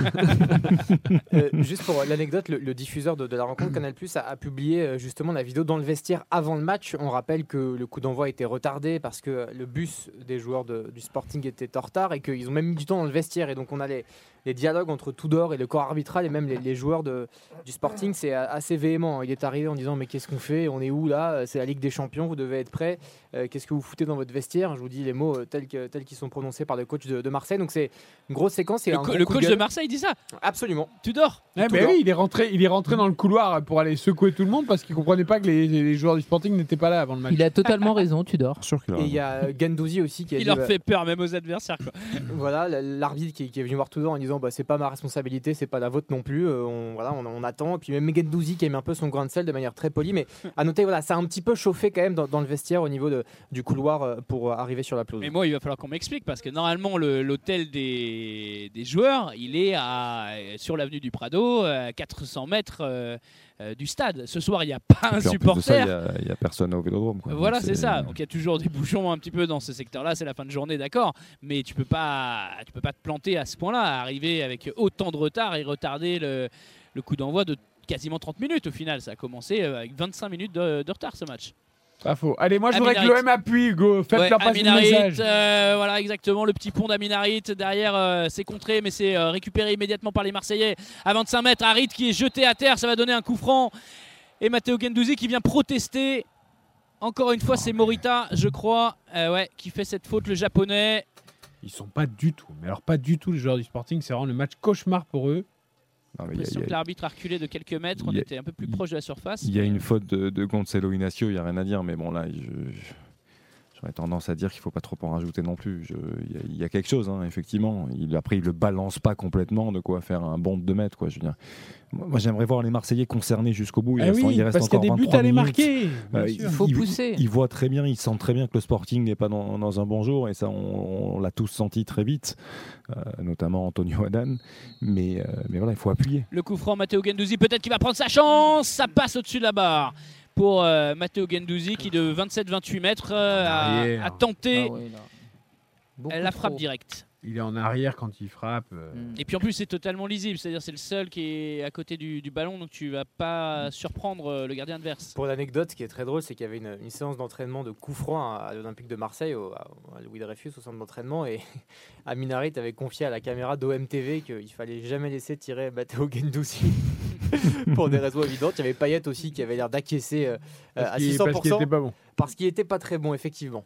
Mais bon, lui qui tire ce soir, c'est le capitaine, on peut rien dire. Dans le genre euh, Chambra, j'ai eu le, le but de Pape Gay euh, également euh, cette saison en championnat Ah oui, sur euh, une, euh, un corner de, de Dimitri Payet. Et euh, il vient le voir ensuite dans le vestiaire, euh, Dimitri Payet. Euh, Pape Gay lui dit merci, merci, euh, grand numéro 10. Et Payet lui dit euh, s'il y a bien un mec que je visais pas dans la surface de réparation, c'était toi. Ouais, elle est excellente cette séquence. Ouais, ça c'est dans le vestiaire du Vélodrome. Et, voilà, le groupe vit bien euh, à Marseille, Hugo. Ouais, c'était face euh, au Stade Rennais. Euh, non, c'était euh, plus tard.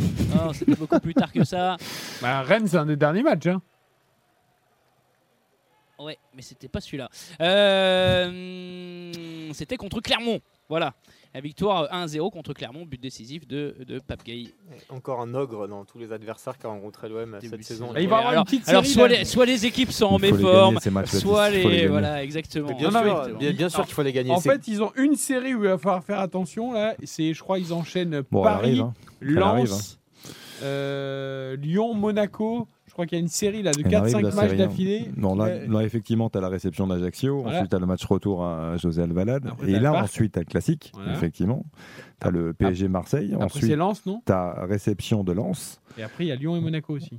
Ensuite, tu te déplaces à. Ça va, ça descend de- euh, ça ouais, descend tu te déplaces à en fait. l'Eintracht, tu vas à Strasbourg. Qui, Ah, Strasbourg. bah, qui sera bien de, à ce, à ce moment-là, parce que Strasbourg, au bout d'un moment, ça va se lancer quand même. Ouais. Tu reçois Tottenham, tu reçois Lyon et tu vas à Monaco. Ouais, Donc ça. Est-ce que Lyon sera bien à ce moment-là ou pas série. Non. Parce que les supporters lyonnais se demandent Est-ce que Peter. Bosch sera Ça, encore je là sais ou pas pas? Ça, je peux pas dire. Parce que là, c'est pas très rassurant. hein. Ah demandez à Sidney Govou, peut-être que, peut-être qui sait. Qu'est-ce qu'il les a taillés Ouais, l'ancien attaquant olympique lyonnais qui a. Là, ça a été, Qui a- qui a là, il a été dur. hein. Ah, il a sorti la sulfateuse, euh, Sidney Govou. Il a raison. Mais il Non, a pas attends, complètement Quand Ah non, tu penses à pas- Benoît pas tort, Chéroux bon. qui a fait le barbeau cet été en Bruno conférence. Chéroux, c'est oui, Bruno. pardon. Mais euh, Bruno Chéroux qui a Pas fait le barbeau cet été en conférence de presse. Mais c'est quand même sidérant d'oser faire ça en conférence de presse. En tant que dans l'OM, justement. Bah. Alors, il, avait dit qu'en fait, certains clubs étaient demi-mot. Peut-être jaloux, Jaloux du recrutement recrutement qu'était de en train de faire l'Olympique de, de Marseille, et, euh, de l'Olympique lyonnais, du coup. c'est moi, ce que je trouve très surprenant, faire ça. c'est que connaissant Bruno, je, je ne sais pas ce qui lui est arrivé. Ah bah écoute, il a que- été pas du Mais tout ça, c'est le inspiré. monde d'aujourd'hui, il faut des punchlines. Non, mais Avec, c'est- euh, non, mais c'est très curieux. C'était je- je- c'était sidérant parce qu'en fait, c'est pas comme s'il avait 20 ans de métier, donc en plus euh, d'oser dire ça, c'est quand même gonflé. Tu fais une année pourrie, tu réenchaînes une année pourrie et tu désingues Marseille qui, pour le coup, en termes de recrutement fait par Longoria, est quand même quasiment exempt de tout reproche. Ah non, bah alors là, il s'est vautré tout seul. Ah oui, non, ça c'est sûr. Surtout que c'était pour annoncer Tété et Romain Fèvre, euh, voilà, qui sont des bons joueurs, mais c'est pas des. Et Ndombele qui a été exceptionnel lors de son retour. Est-ce que tu crois qu'Amorine a mis ses chaussons aussi en Ah non, mais excusez-moi, je trouve qu'il fait très pyjama là ce soir. Ah mais là il a mis les chaussons aussi, Ah là, bah. il attend juste de rentrer à dormir à l'hôtel. J'ai l'impression. hein. Il veut blanche. rentrer direct là-bas. On s'ennuie hein, cette deuxième mi-temps. hein. Moi je comprends pas que Marseille n'appuie pas. Ça c'est un truc que je comprends pas. Et juste petite parenthèse pour euh, relater les propos de Sidney Govou pour euh, les gens qui nous écoutent. Euh, Govou a dit donc Olas, président de l'OL, est entouré de personnes incompétentes. C'est une équipe de sénateurs. Euh, J'ai défendu pendant longtemps, mais là je peux plus. Ils Euh, finiront pas dans les quatre. Ça fait 3 ou 4 ans que je dis que les joueurs sont surcotés. Enfin, je veux dire, voilà, Sidney Govou, qui est une institution quand même à l'Olympique lyonnais, euh, effectivement, il a, il a été extrêmement sincère et, et honnête sur ce coup-là. Et en tout cas pas langue de bois. Mm. Exactement. Il va pas être tout de suite réinvité dans la corbeille au Ah non, c'est. Ouais, Est-ce que Jean-Michel lui a répondu? Allez, Nuno Tavares, le centre de Nuno Tavares, Alexis Sanchez qui est trop court pour la tête, mais il y a du monde derrière. La frappe enchaînée, Chancel Mbemba. Il n'y a pas but, mais il y a peut-être un mort dans la surface de réparation. Elle partait tellement fort cette frappe de Chancel Mbemba. Il est resté debout, le défenseur, mais il va aller se plaindre. Ouais, il va aller lui taper dans la main au défenseur congolais. Il prend, but, mais il ah, mais, il prend une frappasse, Non, mais. Hugo, tu mets la même. Hein, reprise de demi-volée. Alors c'est terminé pour C'est- moi. Celle de Rongier, celle de Rongier, je la trouve plus puissante que celle d'Emma quand même. Oh non, ça partait bien, elle est stoppée au bout de 2 mètres, mais. Celle-là, elle euh, partait bien aussi ou pas? Tavares était un peu écrasé. C'est un peu manqué. Effectivement, 6 mètres. Et toujours 3 buts à 1 pour l'Olympique de Marseille. Dans ce match de Ligue des Champions, on ne souligne pas assez cet exploit. Tu as raison. Euh, Parce que là, on est en train de se plaindre que Marseille n'appuie pas pour marquer un quatrième, mais on retiendra surtout, à la- j'espère, dans 18 minutes, il n'y a aucune raison que ce soit l'inverse, que Marseille a gagné un match de Ligue des Champions. Et hey, c'est un Marseille événement. Se, se relance. Marseille se relance dans, Et- dans son groupe. Et on rappelle effectivement Marseille, le groupe D. Le Sporting est toujours leader avec 6 points. Et on, a trois équipes à, 3 points Tottenham, l'Eintracht et euh, Marseille. Et Marseille est dernier à cause, encore une fois, de la différence de but. Mais Donc ils Tottenham font un et- nul ce soir. Tottenham et l'Eintracht euh, jouent l'un contre l'autre. Exactement. Allez, Nuno Tavares qui est passé encore une fois face à son vis-à-vis. Le bon ballon pour Aminari dans la surface de réparation. Le contrôle, il était quasiment Ah, il parfait. Il lui reste un tout petit peu derrière, mais le geste dans la course, il était, c'était euh, quand même splendide. Et derrière, ça part en contre euh, pour, euh, pour les joueurs de Ruben Amorim avec Francisco Trincao, le buteur côté Sporting, qui va finalement repasser derrière. Ouais, on va essayer d'économiser son énergie du côté des joueurs du Sporting, alors que le dernier quart d'heure se profile. Je me demande si entre l'Eintracht et Tottenham, si le match nul est le meilleur résultat. Alors oui, dans la perspective de la qualif euh, en Ligue des Champions, oui, mais je me demande s'il ne vaudrait pas mieux qu'une des deux équipes perde et que, et qu'en gros, il y a un match pour... Enfin, euh, non? On a plus Francfort que Tottenham, quoi. Mais après, moi, je pense qu'il faut, il faut même pas regarder ça. Quoi. Il faut Non, que Marseille gagne sûr. tous ses matchs et, et qu'on et qu'on en finisse. Ça, ça, oui, mais bon. Oui. À noter d'ailleurs, composition hein. les compositions d'équipe sont bien sûr tombées. Hugo Loris est, est titulaire. Euh, Clément Langlais également en défense, défense à 3 aux côtés de- d'Eric D'ailleurs, l'excellent Eric D'ailleurs et Romero. Et euh, voilà, association Son, Kane, Richarlison. Et côté euh, Eintracht, titularisation de Randall Colomwani à la pointe de l'attaque de la formation Parce allemande. que Conte hésitait à mettre un milieu à 5, mais apparemment pas forcément. Non, non, il joue avec l'anglais d'ailleurs Romero euh, derrière Bentancourt, Heubiерg, Emerson, euh, Perisic sur les Non, en piston. quatre, donc Et après trois Son, Kane. ouais. donc, euh, non, ouais, mais il non, hésitait peut-être à Ouais, mettre que deux fait. attaquants. C'est ce qu'on évoquait un petit peu, mais a priori. non. Et puis Lindström est titulaire aussi. Je sais que ça intéresse beaucoup de monde. Donc euh, Lindström est titulaire aux côtés de Kamada et Colomwani. Que de bonnes nouvelles. Et à noter que l'Inter aussi hein, joue ce soir face au FC Barcelone. Euh, côté français, euh, il n'y a aucun français du côté. Non, si Ousmane Dembélé évidemment est titulaire du côté de, Du Barça. euh, du FC Barcelone. Match moyen d'ailleurs de Dembélé ce week-end euh, en Liga. Allez, dernier quart d'heure, mon Hugo. Dernier quart d'heure, Rajoute des 75e, buts, rajoute des avec euh, Gerson qui va faire son Ah entrée ouais, il sur va la vouloir pelouse. marquer Gerson. je Ah, Je vois qu'il est en train de se changer sur le banc de touche, mais est-ce qu'il est en train de de, Gerson. Parce qu'il n'était pas prêt donc. est-ce qu'il est en train de mettre son survêtement ou d'enlever son survêtement? Il s'est rassis, mystère. Et euh, Franco Israël qui n'est plus en capacité de jouer ses 6 mètres. Oh, ça va mieux. Oh là Petite là euh, là. élongation, il se tient euh, la jambe en arrière là pour euh, faire travailler le muscle. Et euh, c'est son défenseur qui se charge du dégagement. Pas très bien tiré, c'est renvoyé immédiatement par euh, les Marseillais. Allez, tout le bloc marseillais doit remonter là. T'as un gardien qui est à moitié euh, handicapé ce soir. mais Enfin, je comprends pas. Faut aller mettre un autre but là. Bah, bien sûr. Et regarde, il reste en place. Il faut qu'ils soient beaucoup plus hauts, les Marseillais. Allez, Sanchez qui a un petit peu décroché, qui est sur euh, le côté gauche pour euh, euh, aider à la, à la création, pour être à l'origine euh, des actions, être le fer de lance un petit peu de, de cet Olympique de Marseille. On a changé de côté. Matteo Gendouzi à 25 mètres, il a euh, plusieurs solutions. Euh, Valentin Rongier euh, à ses côtés. Euh, Bailly pour euh, le centre, c'est euh, dégagé. C'était compliqué d'aller toucher Nuno Tavares. Il y avait euh, trois Portugais sur la trajectoire. Coup de sifflet, faute marseillaise, pressing trop intense. Et c'est l'occasion pour les joueurs du Sporting de euh, se dégager. Le changement défensif pour commencer avec la sortie d'Eric Bailly, remplacé par Samuel Gigot. Qui est désormais plus titulaire. hein. Non, qui est sorti des plans avec le retour en forme euh, de Léo Balerdi. Quelques illogique, erreurs aussi euh, de la part du défenseur originaire du Vaucluse. Et euh, c'est Amin Harit qui sort, remplacé logiquement poste pour poste par Gerson qui va s'installer côté gauche de cette attaque marseillaise, le Brésilien. Allez, je mise sur un but de Gerson d'ici la fin du match. J'espère qu'il n'y a rien pour Eric Bailly. Je l'ai vu sortir tout doucement. J'espère que c'est juste euh, une gestion d'hommes, mais gestion d'effectifs. Mais Il n'est pas encore à 100%, il, a- il, a- il s'était Ouais. blessé, on s'en rappelle, euh, face, face à Francfort. Il, fait, il vient de finir sa première semaine de d'entraînement à peu près normal et c'est sûrement pour éviter les derniers coups euh, qu'on peut prendre euh, en, en fin de rencontre euh, que qu'Igor Tudor le sort. À propos d'entraînement et de retour à l'entraînement collectif, j'ai vu une nouvelle aujourd'hui qui me ravit. C'est que Federico Chiesa Ah, a repris ça, enfin l'entraînement collectif avec la Juve. Pour lui, ce joueur que j'adore, qui avait Eh porté oui. l'Italie euh, lors de l'Euro, derrière s'était fait les ouais. croisés. Ça fait du bien parce qu'on on disait avec euh, Guillaume Maillard Pacini, on en reparlera d'ailleurs avec Mm. lui dans le Conseil de l'Europe sur RTL, qu'il avait du mal à revenir après ses croisés, euh, que le genou réagissait pas toujours très bien. Et là, il a fait une vraie première séance collective avec la Juve. Donc excellente la nouvelle. bonne nouvelle du jour. Et on peut aussi annoncer que Dimitri Payet n'entrera pas en jeu parce que les cinq changements marseillais ont eu lieu. Exact, exact. Et que Paul Pogba est également revenu à l'entraînement d'ailleurs. Ah, Plutôt déjà que prévu. Plutôt que prévu, il a, il a repris l'entraînement en, en salle et euh, voilà, a priori, il est en avance sur le protocole, donc ce serait une, une excellente nouvelle pour le- les Bleus à la Coupe du Monde. Et autre bonne nouvelle aussi, c'est la titularisation d'Antoine Griezmann euh, ce soir avec l'Atlético Madrid, associé à Morata face euh, au Club Bruges. Donc il doit Euh, avoir un contrat, non, par rapport à la Liga, non? Parce qu'en Ligue des Champions, Ouais. il débute, mais en championnat, euh, non. À un moment, il va falloir même contrat ou pas contrat, Joao Félix ne mettant pas un pied devant l'autre. euh, C'est quand même, Il va falloir faire quelque quand même très particulier. Je, je, je serais curieux de, de- de connaître la nature de. Bah, c'est pour de faire ce baisser la clause, il faut qu'il joue moins de euh, Ouais.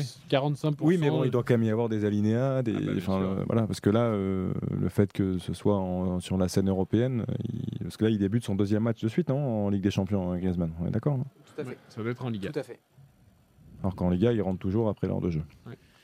Pape Gay pour Matteo Gendouzi. Toujours 3 buts à 1 au tableau d'affichage. 79e minute ici euh, dans un stade vélodrome complètement vide. Alors là, ils vont rager, ils vont marronner, comme on dit ici à Marseille, les supporters deux Ouais, fois plus. Pas tous les jours, oui. Ah. Puisque effectivement, 3 buts en Ligue des Champions, ça, ça faisait euh, très longtemps.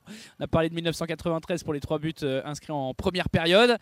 Euh, et Nuno Tavares dans une position idéale qui prend sa chance, ça s'envole. Oh là là, au 15e rang du, euh, des, des spectateurs euh, virage nord. Un ballon qui aurait été euh, conservé précieusement si les supporters avaient été. euh, Ah bah, un ballon d'une victoire de l'OM en Ligue des Champions, ça vaut de l'argent. hein. Parce qu'on Ah, est d'accord, Hugo, que la dernière fois qu'il y a eu une victoire de l'OM à domicile avec du public, c'est lors de la saison 2011-2012. Ouais, c'est très, Avec très Didier vieux. Deschamps, donc c'est très, très vieux. Il y a eu le Covid, euh, oui, Eh oui, oui. tout à fait, tout à fait, tout à fait. C'est pas voilà. que la faute de l'OM, il y a eu le Covid aussi. Essayez de récupérer le ballon. c'est pas euh, que la faute du Covid quand même, parce que le Covid, je sais que ça a Il y duré a eu longtemps. quelques matchs quand même, malheureusement, pu mais- gagner. Mais Quelques depuis matchs. 2011-2012, ça a quand même pas duré. Bah, Il y, a eu la y a eu- campagne de 2013-2014 où il marque pas un point, et puis il y a eu Mhm. la campagne avec André euh, Villas-Boas, Ouais. qui n'était pas glorieuse, mais où Une il y a eu seule une petite victoire. victoire euh, quand même au Vélodrome. ouais. Olympiakos Voilà, avec euh, Dimitri Payet, ouais, tout Mais le stade n'était pas plein. Alors, le centre euh, de Nuno Tavares pour la tête de Caboret, il était euh, coincé dans la tenaille. Et euh, c'est facilement récupéré par Franco Israël derrière le gardien du Sporting Portugal. Les dix dernières minutes de jeu. Et Les Portugais qui semblent en incapacité de revenir, en tout cas d'inquiéter Paul Lopez qui n'a pas eu un arrêt déterminant à faire euh, au cours de, de cette euh, deuxième mi-temps. Tout simplement, période, ouais. on l'avait vu en première période un peu plus mis à, à l'épreuve. Et les coups de sifflet s'enchaînent. Ouais, rythme euh, très très calme sur la pelouse du, du stade Vélodrome. Presque aussi Il ne devrait pas être épuisé par le rythme du match. hein. En tout cas, oui, il n'y a eu aucun tir cadré là sur cette deuxième période. On a quatre tirs du côté de Marseille, deux tirs seulement du côté du, Alors c'est vrai que le huis clos n'aide pas pour emballer, pour aller chercher des buts supplémentaires, mais enfin quand c'est même. Ouais, c'est t'es- vraiment pas un match de Ligue des Champions Ah bah non, assiste. ouais, et on l'avait très déjà loin. dit face à Francfort. Ouais. Et euh, alors, on avait été emballé par les Marseillais face à Tottenham, mais bon, s'il n'y avait pas une intensité non plus folle, c'est quand même euh, pff, d- dommage. Et désespérant aussi de notre niveau de Ligue 1 quand même. Je veux dire, on est en Ligue des Champions, et on voit pas des, des matchs exceptionnels. Tout le monde va regarder Inter-Barça ce soir, et puis nous, on se fade un Marseille Sporting. Bon, après, pour le coup, on a un, pa- on a un pal Sporting ce soir aussi. hein. Ouais. Donc, euh, On regardera aussi Inter Barça après. Oui, bien sûr, mais c'est mais c'est quand même difficile de. Quand tu as une équipe comme ça qui, qui est aussi faible, parce que le Sporting a été particulièrement faible quand même depuis l'égalisation marseillaise, Ouais. euh, c'est toujours difficile dans un contexte en plus comme celui-ci, le, le huis clos, de, de- de se motiver, de rester sérieux jusqu'au bout, de, de remettre de l'intensité. Et puis seule la victoire est importante ce soir euh, pour, euh, Ça, oui. pour l'OM d'une certaine sûr, façon. Euh, match euh, pff, complètement fou, on va dire, en tout cas euh, décousu. Le goal average direct, encore une fois, Hugo, ça peut compter. Ah, ça joue, ça joue. Non, non, Ça mais je suis jouer. tout à fait d'accord. Ah, là, tu as quand même l'occasion de, de le- de l'accentuer. quoi. bien sûr. Mais Voilà. c'est- c'est vu que c'est euh, un, mini championnat de 6 matchs, le goal average est hyper important et, et le chaque direct. bien sûr et chaque année euh, ça compte. Parce Chaque que là, année. le, le goal average est particulier, effectivement, surtout que là, en plus, c'est double confrontation. Donc là, là le. Sporting qui prend 3 avec un scénario comme ce soir, je peux vous dire que En retour dans, Bah, bah, dans, dans 15 dans- jours, oui. dans une semaine même, C'est une semaine Oui, et une la semaine. semaine prochaine. Ah, Ouais, ils ouais. enchaînent la, la semaine prochaine. On a tellement l'habitude de dire dans 15 jours, ça va être chaud, mais non, c'est la semaine vrai, prochaine c'est parce que là, c'est chaque semaine. là. donc, euh, euh, non, là, franchement, à José Valade, je pense que ça va pousser. Je pense Ah qu'on oui. va avoir une équipe qui sera euh, très, Bien très remonté. revancharde. Regarde, les, les petits jeunes là, cet après-midi, ils se sont pas dit tiens, on va arrêter. Non, non, 6-0. Ben, ils devraient faire pareil. Là, les, les grands Marseillais, ils devraient essayer de laver l'honneur de leur petit. euh, Goal. Ouais, de leur petit, de leur, ouais, de leur minot. Bah, déjà, le faire passer à zéro, moins que ce soit pas négatif, même le goal average général. Ouais, et puis même avec un but de plus, tu rejoins, euh, euh, tu rejoins Oui, puis une équipe là. En fonction de Francfort, du résultat ce soir, tu peux ne plus être dernier. Mais non, mais moi, je pense vraiment le, le truc. Le, le- Oh la bande d'interception, Matteo Gendouzi. Oh pour euh, euh, c'est qui qui a fait ça? Alexis Sanchez. Alexis Sanchez, ouais, petit contrôle pour se retourner, il enchaîne pas la frappe derrière, il préfère décaler euh, euh, pour euh, Gerson. C'était encore une blague, la relance. Dommage, il y avait encore quelque chose. Oui, oui, tout à fait. Elle Non, passe mais- à 2 mètres, intercepté par Matteo. Gendouzi. Et l'une des dernières cartouches pour euh, les Portugais. Ils se gênent dans le tacle là. Euh, euh, Pape Gay et, et Samuel Gigot. Enfin, là, on dit rien parce qu'il y a 3-1. Mais cette interception, elle doit arriver au bout. hein. bah, bien il doit y avoir but. hein. Évidemment. Dire, là, on ne hurle pas, mais ça doit. Surtout qu'il efface son, il efface son vis-à-vis euh, pense avec que ce ouais, petit contrôle. euh, en la se passe de. Gendouzi, elle est pas bonne non plus. Mais hein. ça joue trop facile, là, tu vois. sûr, Il y a il appuie trop. pas, euh, ça passe, il appuie pas Gendouzi, il la met. euh, Il n'y a pas cette volonté d'aller faire mal et de marquer des buts là. C'est, je gère. Je suis tellement content de gagner un match des Champions que je gère quoi. Parce que là, le ballon, Gendouzi, s'il le met plus fort au sol, claqué, euh, Alexis Sanchez, il n'a même pas besoin de le contrôler. Il, le Il pas, il, accélère, il la reprend tout de suite. Ah, Il a tenté la petite euh, balle en profondeur. Alexis Sanchez au duel encore qui met la tête face à un genou euh, portugais. C'est lui le. Chilien qui a le ballon dans la surface de réparation. Il est en angle complètement fermé. La frappe quand même. Et attention, le gardien est au sol. Le but Derrière, c'est repris. Chancel, Chancel Mbemba. Elle est belle cette réalisation pour euh, conclure la soirée. 85e minute, Chancel Mbemba qui avait laissé ses compatriotes, ses compatriotes, ses coéquipiers à 10 contre 11 à Tottenham après son euh, tacle sur Son qui euh, vient là reprendre euh, cette frappe de, d'Alexis Sanchez qui, comme on le disait, comme sur le premier but, où euh, il n'y a que lui qui pour y croire jusqu'au bout, il va contrer le, le gardien sur cette première réalisation et là en fin de match, il tire dans un angle complètement fermé, il sait que le gardien va devoir s'interposer, il reste seul C'est superbe ce qu'il fait. et Chancel Mbemba derrière qui ajuste proprement Il a, il, a, ca- il a quand même Hugo de la suite dans les idées, Mbemba, parce que c'est lui hein, qui déclenche le, le mouvement, c'est lui qui part, dans, qui part en dribble dans la surface comme ça juste avant, qui rate son dernier crochet. Alexis Sanchez suit, euh, centre fort. Euh, bon, il n'est pas très inspiré, encore une fois, euh, notre ami Franco Israël, mais derrière l'enchaînement, c'est un enchaînement d'attaquants parce qu'il fait feinte de frappe, crochet extérieur, beau, ça. et derrière il finit au premier poteau. Le- L'enchaînement, il est super. Et au départ de l'action, la façon dont les Portugais donnent la balle aux Marseillais, et je regardais Paulinho qui alors qui est là, qui regarde en marchant,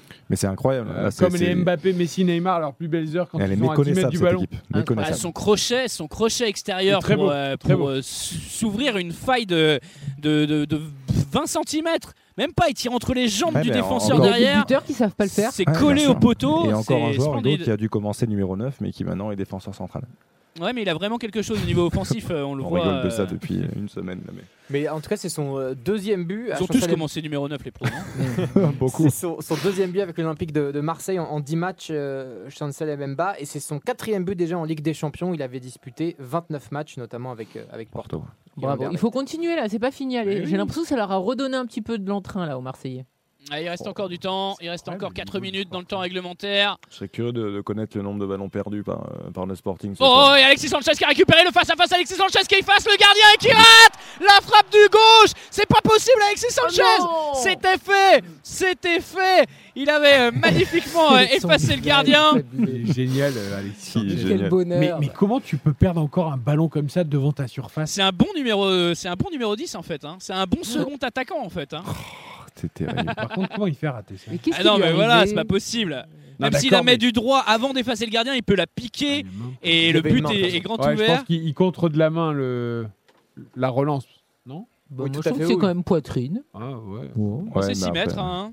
La poitrine, Bon, elle avait un poignet. Non, mais le bizarre. nombre de relances du Sporting donné à Marseille, c'est un Bon, truc. après, mais- après, là, il y a quand même un pressing déclenché par Alexis Sanchez. C'est-à-dire que je, je suis d'accord, ils sont trop en dilettante. hein. Il, il doit la lâcher avant. et- Ah Non, c'est la hanche, hein. il contre de la hanche. Ouais, mais après, Eric pensait et dans un second temps que le ballon euh, est ricoché sur le, sur le bras. Mais c'est difficile à voir. Mais, Je ne voyais euh, pas avec des hanches aussi larges. mais lui, lui, je crois qu'il réclame surtout une petite touchette de la part de Franco Israël hein, dans sa sortie.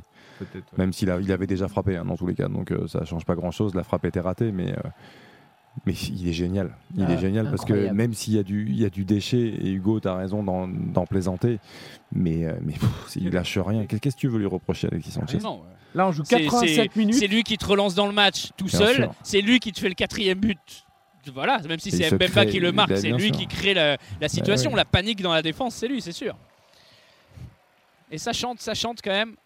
Il y a quelques invités marseillais qui euh, qu'elle fait du pour, bien, euh, victoire. pour Alors, est raconter ça à leurs euh, petits-enfants. J'ai vu cette victoire de l'OM en Ligue des Champions. Elle est totalement impossible à analyser, mais ça fait tellement de bien. C'est vrai qu'il faut, faut garder la crède là, Hugo. Ouais, exactement, on va l'encadrer.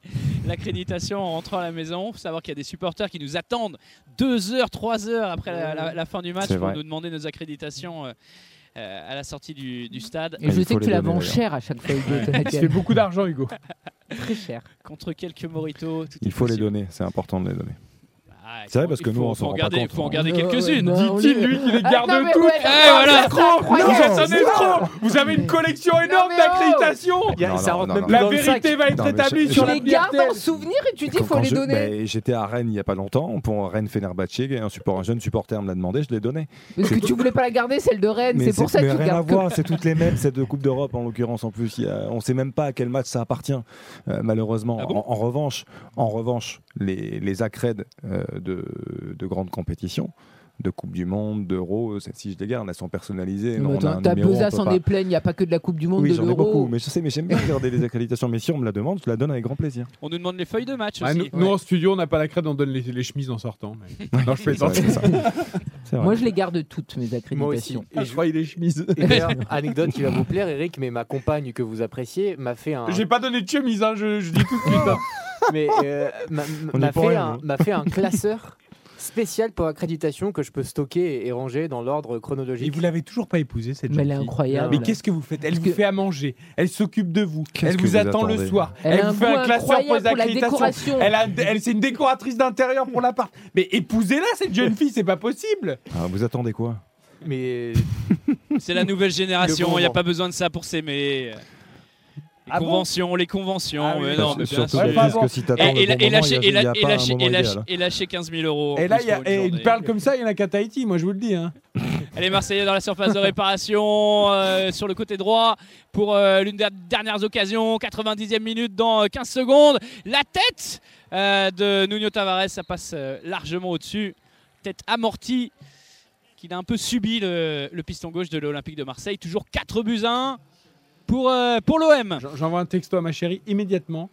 Non pas pour lui demander un classeur pour les accréditations, parce qu'après 20 ans, c'est pas la peine. Par contre, si elle peut faire à manger comme la vôtre en rentrant, ce serait pas mal. Ouais, a priori, vous allez vous prendre un énorme stop, non, Eric Je pense aussi, Ouais, ouais. hein. T'auras même pas, même pas le temps de. Écoute, il y a le frigo, message, tu je te débrouilles. Voilà, hein. C'est vrai Euh, qu'elle est incroyable, votre chérie, là, Baptiste. Oui, tout à fait, oui. Le coup du classeur et tout, moi, ça me sidère. C'est beau. Ouais, c'est clair, on n'a pas tous eu ça. On n'a pas tous eu ça On en début de carrière. même vie, hein. Moi, je peux dire, les mails, je les range dans un tiroir et Ouais. je- tous les jours, je me fais engueuler. Mais pourquoi tu veux, tu veux pas les enlever d'ici Là, j'ai besoin d'utiliser ce tiroir. tu vois? Donc, je suis obligé de les mettre à la cave dans un carton. Enfin, bon. Prochaine étape, balance tout. la possession portugaise, la touche euh, juste euh, en face de Ruben Amorim, coach du Sporting, qui doit être un peu dépité de la prestation euh, de son équipe ce soir. C'est vrai qu'ils ont été euh, en dessous de tous les Portugais, une bonne minute.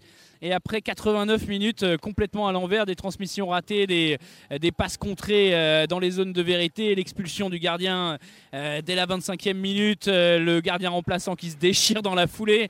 Enfin voilà, c'était vraiment. On pensait que la soirée allait être catastrophique pour l'Olympique de Marseille. Elle a finalement été pour les joueurs portugais. On a 3 minutes de temps additionnel. Il y en a une qui est déjà passée et on a un coup franc intéressant pour les joueurs du Sporting. Décalé côté droit. Quand on regarde les, buts de Paul Lopez, ça va être euh, une balle dans la cage. Il y a 8 Marseillais au niveau du point de pénalty et le ballon qui va y partir quand même. Samuel Gigot, le contrôle de la poitrine derrière de Chancel Mbemba pour permettre à Paul Lopez de se saisir de ce ballon tranquillement. L'OM va gagner un match de Ligue des Champions. Vous l'aurez vécu en direct sur RTL.fr, sur l'appli RTL. Ça, nous, on va s'en souvenir aussi. C'est le monde de demain. Ça y est, c'est annoncé. Face au leader du groupe, en plus, c'est incroyable. Oui, tout à fait, qui avait quand même battu Tottenham et Francfort à Francfort. Sans prendre un but. Sans Quand, quand un on voit le match ce soir, on se, on se pose des Bon, questions. Alexis. Sanchez, l'amorti de la tête au milieu des deux défenseurs pour conserver le ballon. Et on lui parle pas, il est bousculé euh, euh, derrière là par euh, Alexandre Poulos. Il est magnifique. Franchement, Ah oui.